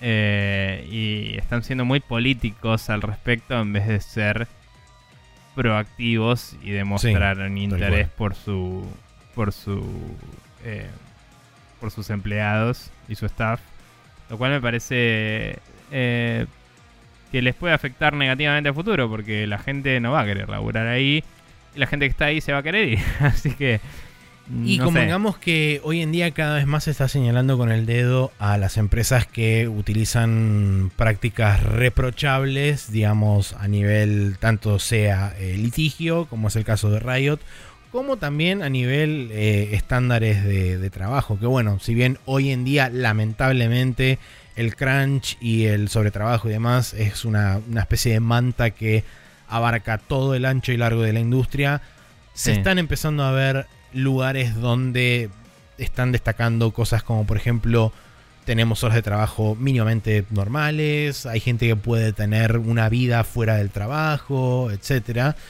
Entonces, son pocos hoy en día, son muy puntuales los lugares donde se destaca eso, pero mm, por suerte cada vez están apareciendo más. E incluso hay empresas que están saliendo públicamente a decir que quieren cambiar esto en la industria. Sin ir más lejos, leía justamente ayer o anteayer que salió Marcin Iwinski, el, uno de los dos cofundadores de CD Projekt Red, diciendo que justamente ellos reconocían que tienen un, problema de crunch dentro de, de CD Projekt, pero que la idea era que ellos saliendo a hablar públicamente y diciendo que el problema existe, que quieren cambiarlo, que eso también promueva dentro de, dentro de su estudio a que la gente hable y que haga saber que están pasando cosas y qué medidas se pueden tomar al respecto. Está muy bien. Eh, pero bueno, pasando a otras cosas, eh, voy a decir que yo hace como 3 minutos que estoy escuchando. Porque nada, la busqué en YouTube vamos a escucharla mientras hablas, Maxi. Porque es así la vida a veces. Y nada, estamos de vuelta con este segmento. El favorito del 2018 retorna eh, para una nueva entrega en la cual eh, los Estados Unidos por fin se dedican a empezar a revisar los temas que eh, ya casi no nos competen porque ahora estamos hablando de otras cosas. Pero, pero eh, los loot boxes en los videojuegos eh, están siendo puestos en el... eh, En la mira. sí, en la mira, vamos a decir. Eh, porque una senadora. eh, una senadora, sí. eh, No, un está- senador. ¿Un senador? No sé, perdón. Eh, un senador de los Estados Unidos está promoviendo una ley que eh, planea, entre comillas, prohibir el acceso a eh, las loot boxes pagas en pos de proteger a los niños. porque alguien quiere pensar en los niños, decía el meme de los Simpsons. Lo que no estoy del todo al tanto es si estamos hablando de hacer la gran, lo pongo en juegos de mature content, o si estamos hablando de sacarlas. L- Porque no estoy muy al tanto de la el, ley, planteo, el planteo que realizó el senador fue que la idea es banear lootboxes y microtransacciones pay to win en juegos destinados a menores o cuya audiencia contenga menores. El Claro. problema está en que esto sería independiente de la catalogación del ESRB. Eh, Sería algo que se maneja, digamos, íntegramente por el gobierno. Lo cual introduce toda una nueva interrogante de decir, ok, bueno, ¿de qué forma determinás qué juegos están destinados exclusivamente para chicos? O sea, bueno, eso se puede llegar a ver por temáticas eh, y demás. Pero, ¿qué juegos vos determinás que son... eh, que su audiencia contenga menores. ¿Cómo, cómo haces para determinarlo? Eso, primer punto. Segundo, eh, el tema de, digamos, de prohibir la, la, venta de las loot boxes y las microtransacciones en juegos que, eh, cuya audiencia contenga menores se tiene que restringir solamente a que los menores lo tengan prohibido. Eh, puede ser accedido por la gente no menor dentro de ese juego. O sea, introduce una, una, serie de interrogantes este, este proyecto de ley que todavía no se resolvieron porque justamente el proyecto está justamente siendo cocinado ahora eh, por esta gente y no está, digamos, toda la letra completa de la ley hecha y del proyecto. Eh, recordemos que siempre este tipo de cosas se suele hacer con el lenguaje más ambiguo posible, cosa de abarcar la mayor cantidad de casos, que en definitiva muchas veces termina coartando o eh, restringiendo más de lo que de lo que necesariamente se preveía en un principio. Así que. Ojo que. Eh, o sea, leyendo por arriba la noticia. el otro día estaba buscando esta noticia y no la encontraba, básicamente, cuando estaba revisando el documento. Pero em, leyendo por arriba, menciona que lo que se busca es prohibir justamente la venta a menores, como decís vos. Y quizás eh, hoy en día en que todas las plataformas principales tienen un usuario logueado y eh, estos juegos siempre son en general eh, los que hemos llamado Games as a Service, ¿no? Quizás es solo una cuestión de hacer un age gate y decir, bueno, si tu usuario es menor, no te muestro esta parte del menú, ¿entendés? Quizás es abordable y quizás haya una solución parcial que cumpla con esta propuesta de ley sin rearmar toda la estructura. Igual, como se ha dicho y hemos mencionado nosotros en discusiones nuestras también, peligroso el prohibir algo de una en algo que ya está instaurado porque suele significar un sacudón en la industria que lleva a todo el mundo a buscar otras formas de eh, revenue eh, que pueden terminar siendo peores, ¿no? Porque hoy ya no se reguló en particular, pero es como que ya se estableció lo que se considera predatorio y lo que no de las loot boxes. Ya tenemos opiniones formadas al respecto de los consumidores, ¿no?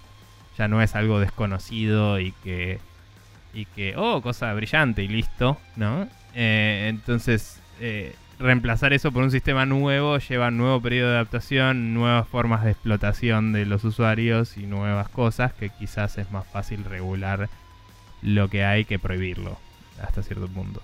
Entonces... Sí, lamentablemente el periodo de autorregulación ya caducó muchos este, especialistas dicen que justamente eso debería haber ocurrido mucho antes de haber llegado mm. a este estadio. Eh, digamos que el punto de no, No hablaba, perdón, no hablaba de autorregulación, hablaba de si vas a legislar, legislar regulando y no prohibir. Eso es. Claro, bueno, sí, es verdad, pero digamos que eso es producto de la falta de autorregulación. Seguro. Sí, sí, em, Entonces, digamos, al, haber tenido que llegar a este punto donde el gobierno se mete e y empieza a regular de la única forma que conoce, que es probablemente haciendo como hizo con la mayoría de las leyes durante mucho tiempo, tomando los casos más abarcativos y más ambiguos posibles, justamente porque de esa forma abarca la mayor cantidad de, de, de ocurrencias y de particularidades haciendo que caigan cosas que por ahí no deberían caer. Pero bueno, ese es el producto de haber, este, haber, em, em, haber depredado de la forma que se depredó con, con estos sistemas de monetización. Sí.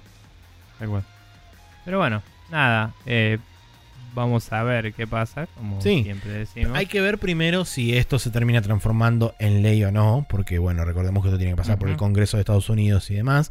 Pero ya el solo hecho de que exista es, me parece a mí, que una alarma bien clara para toda la industria, por lo menos dentro de Estados Unidos, que esta vez va en serio. Sí, esta vez va, al menos. Antes no iba. Sí. Pero bueno.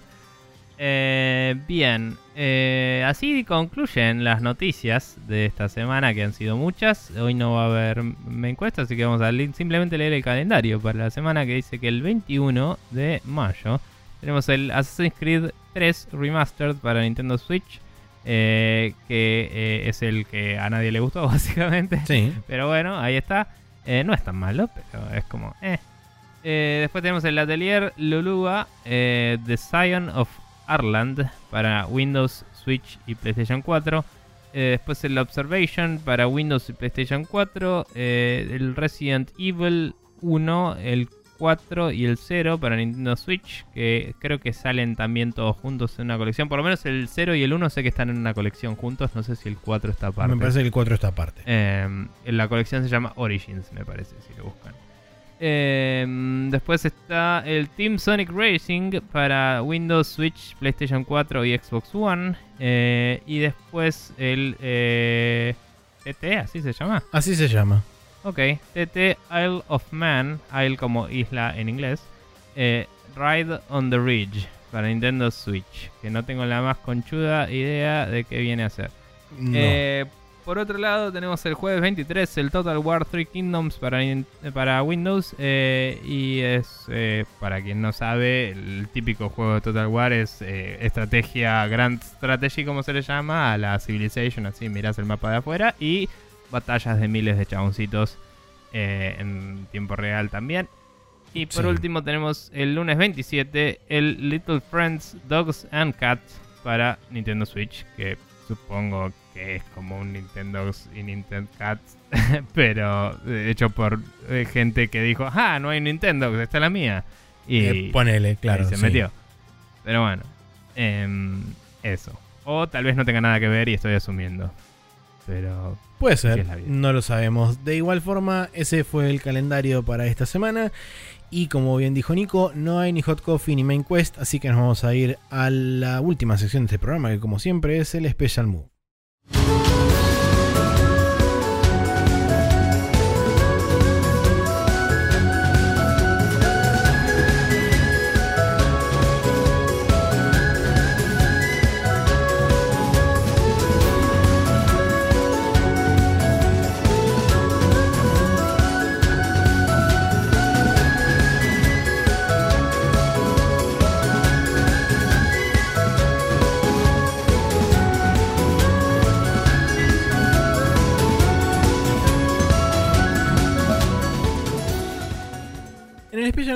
Tenemos un par de recomendaciones en nuestra última sección del programa. Eh, en este caso, videos de YouTube por un lado y documentales en YouTube, que es videos en YouTube por el otro. está muy bien. Para, a diferencia del anterior. Exacto. Sí. Para- completamente distintos, dos cosas, formatos diferentes, iguales. Bien, eh, tengo para recomendar el canal de un tipo que se llama Modern Day James, eh, que es básicamente, eh, no diría tutoriales, pero sí diría que es como una eh, especie de pantallazo o explicación de distintas técnicas y em, eh, mecánicas de dibujo eh, muy interesantes. Diría que no son tutoriales porque el tipo básicamente explica cómo hacer algo y lo hace, pero no hace el paso por paso necesariamente. Solo mientras te va contando el proceso lo va haciendo y es más una una, Como una suerte de clase clínica. dictada, ¿no? Eh, su- supongo, no sé, no conozco muy bien cómo se usa el término clínica, pero puede ser que lo sea. Eh, pero es más como una clase dictada que como un paso por paso tutorial. Ok, claro, eh, sí, sí, sí. hecho y derecho. Pero es muy interesante porque de última ver el proceso mientras te lo explica te ilumina un poco de cualquier forma y aunque no sea tan fácil seguirle el paso si lo estás queriendo hacer en el momento, siempre puedes pausar, volver a verlo, es un video. Claro. Eh, y tiene bastantes cosas variadas, tiene, tiene videos eh, eh, que como que los separa en partes y te va mostrando una base y después en el siguiente te muestra el siguiente paso básicamente. Em, o, más complejidad sobre lo mismo iterando, ¿no? Me vi algunos de ropaje y de cómo cuelgan las telas y de cómo se doblan alrededor del cuerpo humano en distintas actitudes y movimientos. Entonces el chabón te explica varios tipos de dobleces y cosas y después en el otro eh, video como que te muestra eh, personas en poses y, te dibuja encima la ropa y hace cosas increíbles. Eh, y después hay otros de diseño de personajes y de... Había uno de robots y te decía, no, bueno, está bueno, tipo, variar un poco los tipos de, de, mm, eh, me sale junturas, articulaciones. Articulaciones. eh, y de distintos tipos de, de piezas que interactúan, como que te habla a un nivel muy conceptual, ¿no? Como eh, buscar el, que la silueta se destaque y cosas así, y no te habla específicamente de robótica y de eh, cosas por el estilo. Pero bueno, nada, eh, es muy interesante, el tipo dibuja increíble y eh, están muy buenos los videos que hace, así que es, es una fuente de inspiración, diría, más que las otras cosas que estábamos sugiriendo. Así que para chusmear, a quienes le interese dibujar o a quienes le interese ver gente dibujando lindo, está bueno. Así que Muy bien. Bueno, yo por mi parte tengo un nuevo documental de No Clip donde esta vez eh, se es enfocan un poco- personal. Eh, sí, no, est- esta vez se enfoca un poco más en lo que es la historia detrás, no tanto de cómo se creó, cómo se creó un juego en particular, sino detrás de un estudio. Porque se llama Telltale The Human Stories Behind the Games. Recordemos que Telltale cerró intempestivamente a fines de 2018, allá por septiembre más o menos, eh, dejando un montón de gente en la calle sin sin lo que ellos llaman severance pay, que es este lo que acá se conoce como eh, Ah, sí, la mm, indemnización, y sin seguro médico, o prácticamente sin seguro médico para toda la gente que había sido despedida. Eh, y fue una situación bastante dramática, de hecho fue un poco el, el puntapié inicial conjuntamente con el Red Dead Redemption 2 y la cantidad de crunch que se había hecho en ese juego, fue un poco lo que, lo que hizo que la bola empezara a rodar con respecto a la sindicalización del trabajo de los desarrolladores de videojuegos, por lo menos dentro de Estados Unidos, y después un poco más a nivel global. Eh, lo interesante del video este es que cuenta un poco cómo fue la historia de Telltale, en parte vivida por la gente que trabajó ahí adentro. Si bien mucha gente no quiso, no quiso hacer pública su experiencia por razones bastante obvias, que tienen que ver con el tema de litigios y demandas y demás que pueden llegar a hacerles entidades, no necesariamente hoy Telltale, Games, pero sí entidades satélite que tienen por ahí algo que ver, aunque sea de forma circunstancial con Telltale. Eh, hubo cuatro personas en cuatro áreas diferentes dentro de Telltale que se prestaron y que dieron su testimonio y hablaron un poco sobre tanto la historia de Telltale, cómo se creaban las cosas adentro, cómo se trabajaba dentro de, de Telltale y cómo fue evolucionando, digamos, la cultura interna de la empresa de pasar a ser un grupo de chabones, como bien dijo Nico, como es un poco un paralelismo de la industria de los videojuegos, como un grupo de chabones se juntó porque querían hacer algo copado y después se les terminó yendo de las manos, terminó creciendo hasta ser un monstruo y eso nadie lo supo manejar del todo y terminó colapsando bajo su propio peso. Eh, y bueno, realmente es, está bueno verlo porque primero es un caso de estudio muy interesante a nivel negocio y cómo el mal manejo puede llevar a que algo que técnicamente es súper rentable termina colapsando. Eh, y por otro lado también es un caso interesante de, de ver cómo el ambiente se puede ir corrompiendo a medida que va creciendo la industria o, o a medida que va creciendo un estudio de forma desmedida y sin tener ningún reparo con respecto a cómo se crece, cuáles son la- los trabajos que se tienen que hacer, dónde está puesto el interés eh, y demás. Sí. Nada, eh, no lo vi todavía, pero lo, lo tengo ahí para ver. Quiero, Em. quiero buscar a ver si existe. Por ahora solamente está, tiene los subtítulos en inglés, pero NoClip se suele caracterizar por tener una buena comunidad de gente que subtitula en varios idiomas. Así que si quieren esperar un par de semanas, seguramente va a haber posibilidad de poder verlo con subtítulos en castellano. Bien. Eh, bueno, eh, recuerden gente que se pueden suscribir a todo nuestro contenido buscando Spreadshot News en iTunes, eh, eh, suscribiéndose directamente al feed, si no, spreadshotnews.com barra podcast, lo pegan en su gestor favorito de podcast o RSS y pueden ahí recibir nuestro podcast todas las semanas.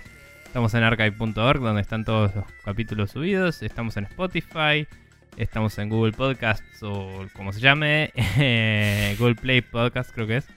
Eh, y en YouTube. Podríamos buscarlo y ponerlo como corresponde alguna vez en, la algún vida. día. Tal vez. Eh, en youtube.com barra TV hay muchos eh, juegos que hemos jugado hace mucho y muchos temas de eh, que hemos puesto al final de los capítulos, incluyendo Neverending Story, para que puedan revivir la magia. Así es. Em, y nada, la verdad es que eh, les agradecemos suscribirse y seguirnos y comentarnos y sugerirnos temas. Y eh, también les agradeceríamos que nos dejen reviews en iTunes y en, eh, en Facebook puede ser también. Hay una cosa de reviews que no sé ni para qué sirve, pero si quieren, no sé. Sí, pueden Eh, hacerlo. Y, pero nada, reviews en iTunes y en otros medios de podcast seguro que hacen que se nos exponga un poco más al público, así que eso lo apreciaríamos también. Y gracias por seguirnos todas las semanas y yo por mí estoy, así que me voy retirando me parece. Yo también estoy, y siendo la hora que es, este, podríamos aprovechar también a pasar por el sector comida eh, y prepararnos un almuerzo. Así que yo voy a proceder seguramente en instantes a hacer eso. Y con lo cual me despido hasta la semana que viene en otra edición de este. No, eh,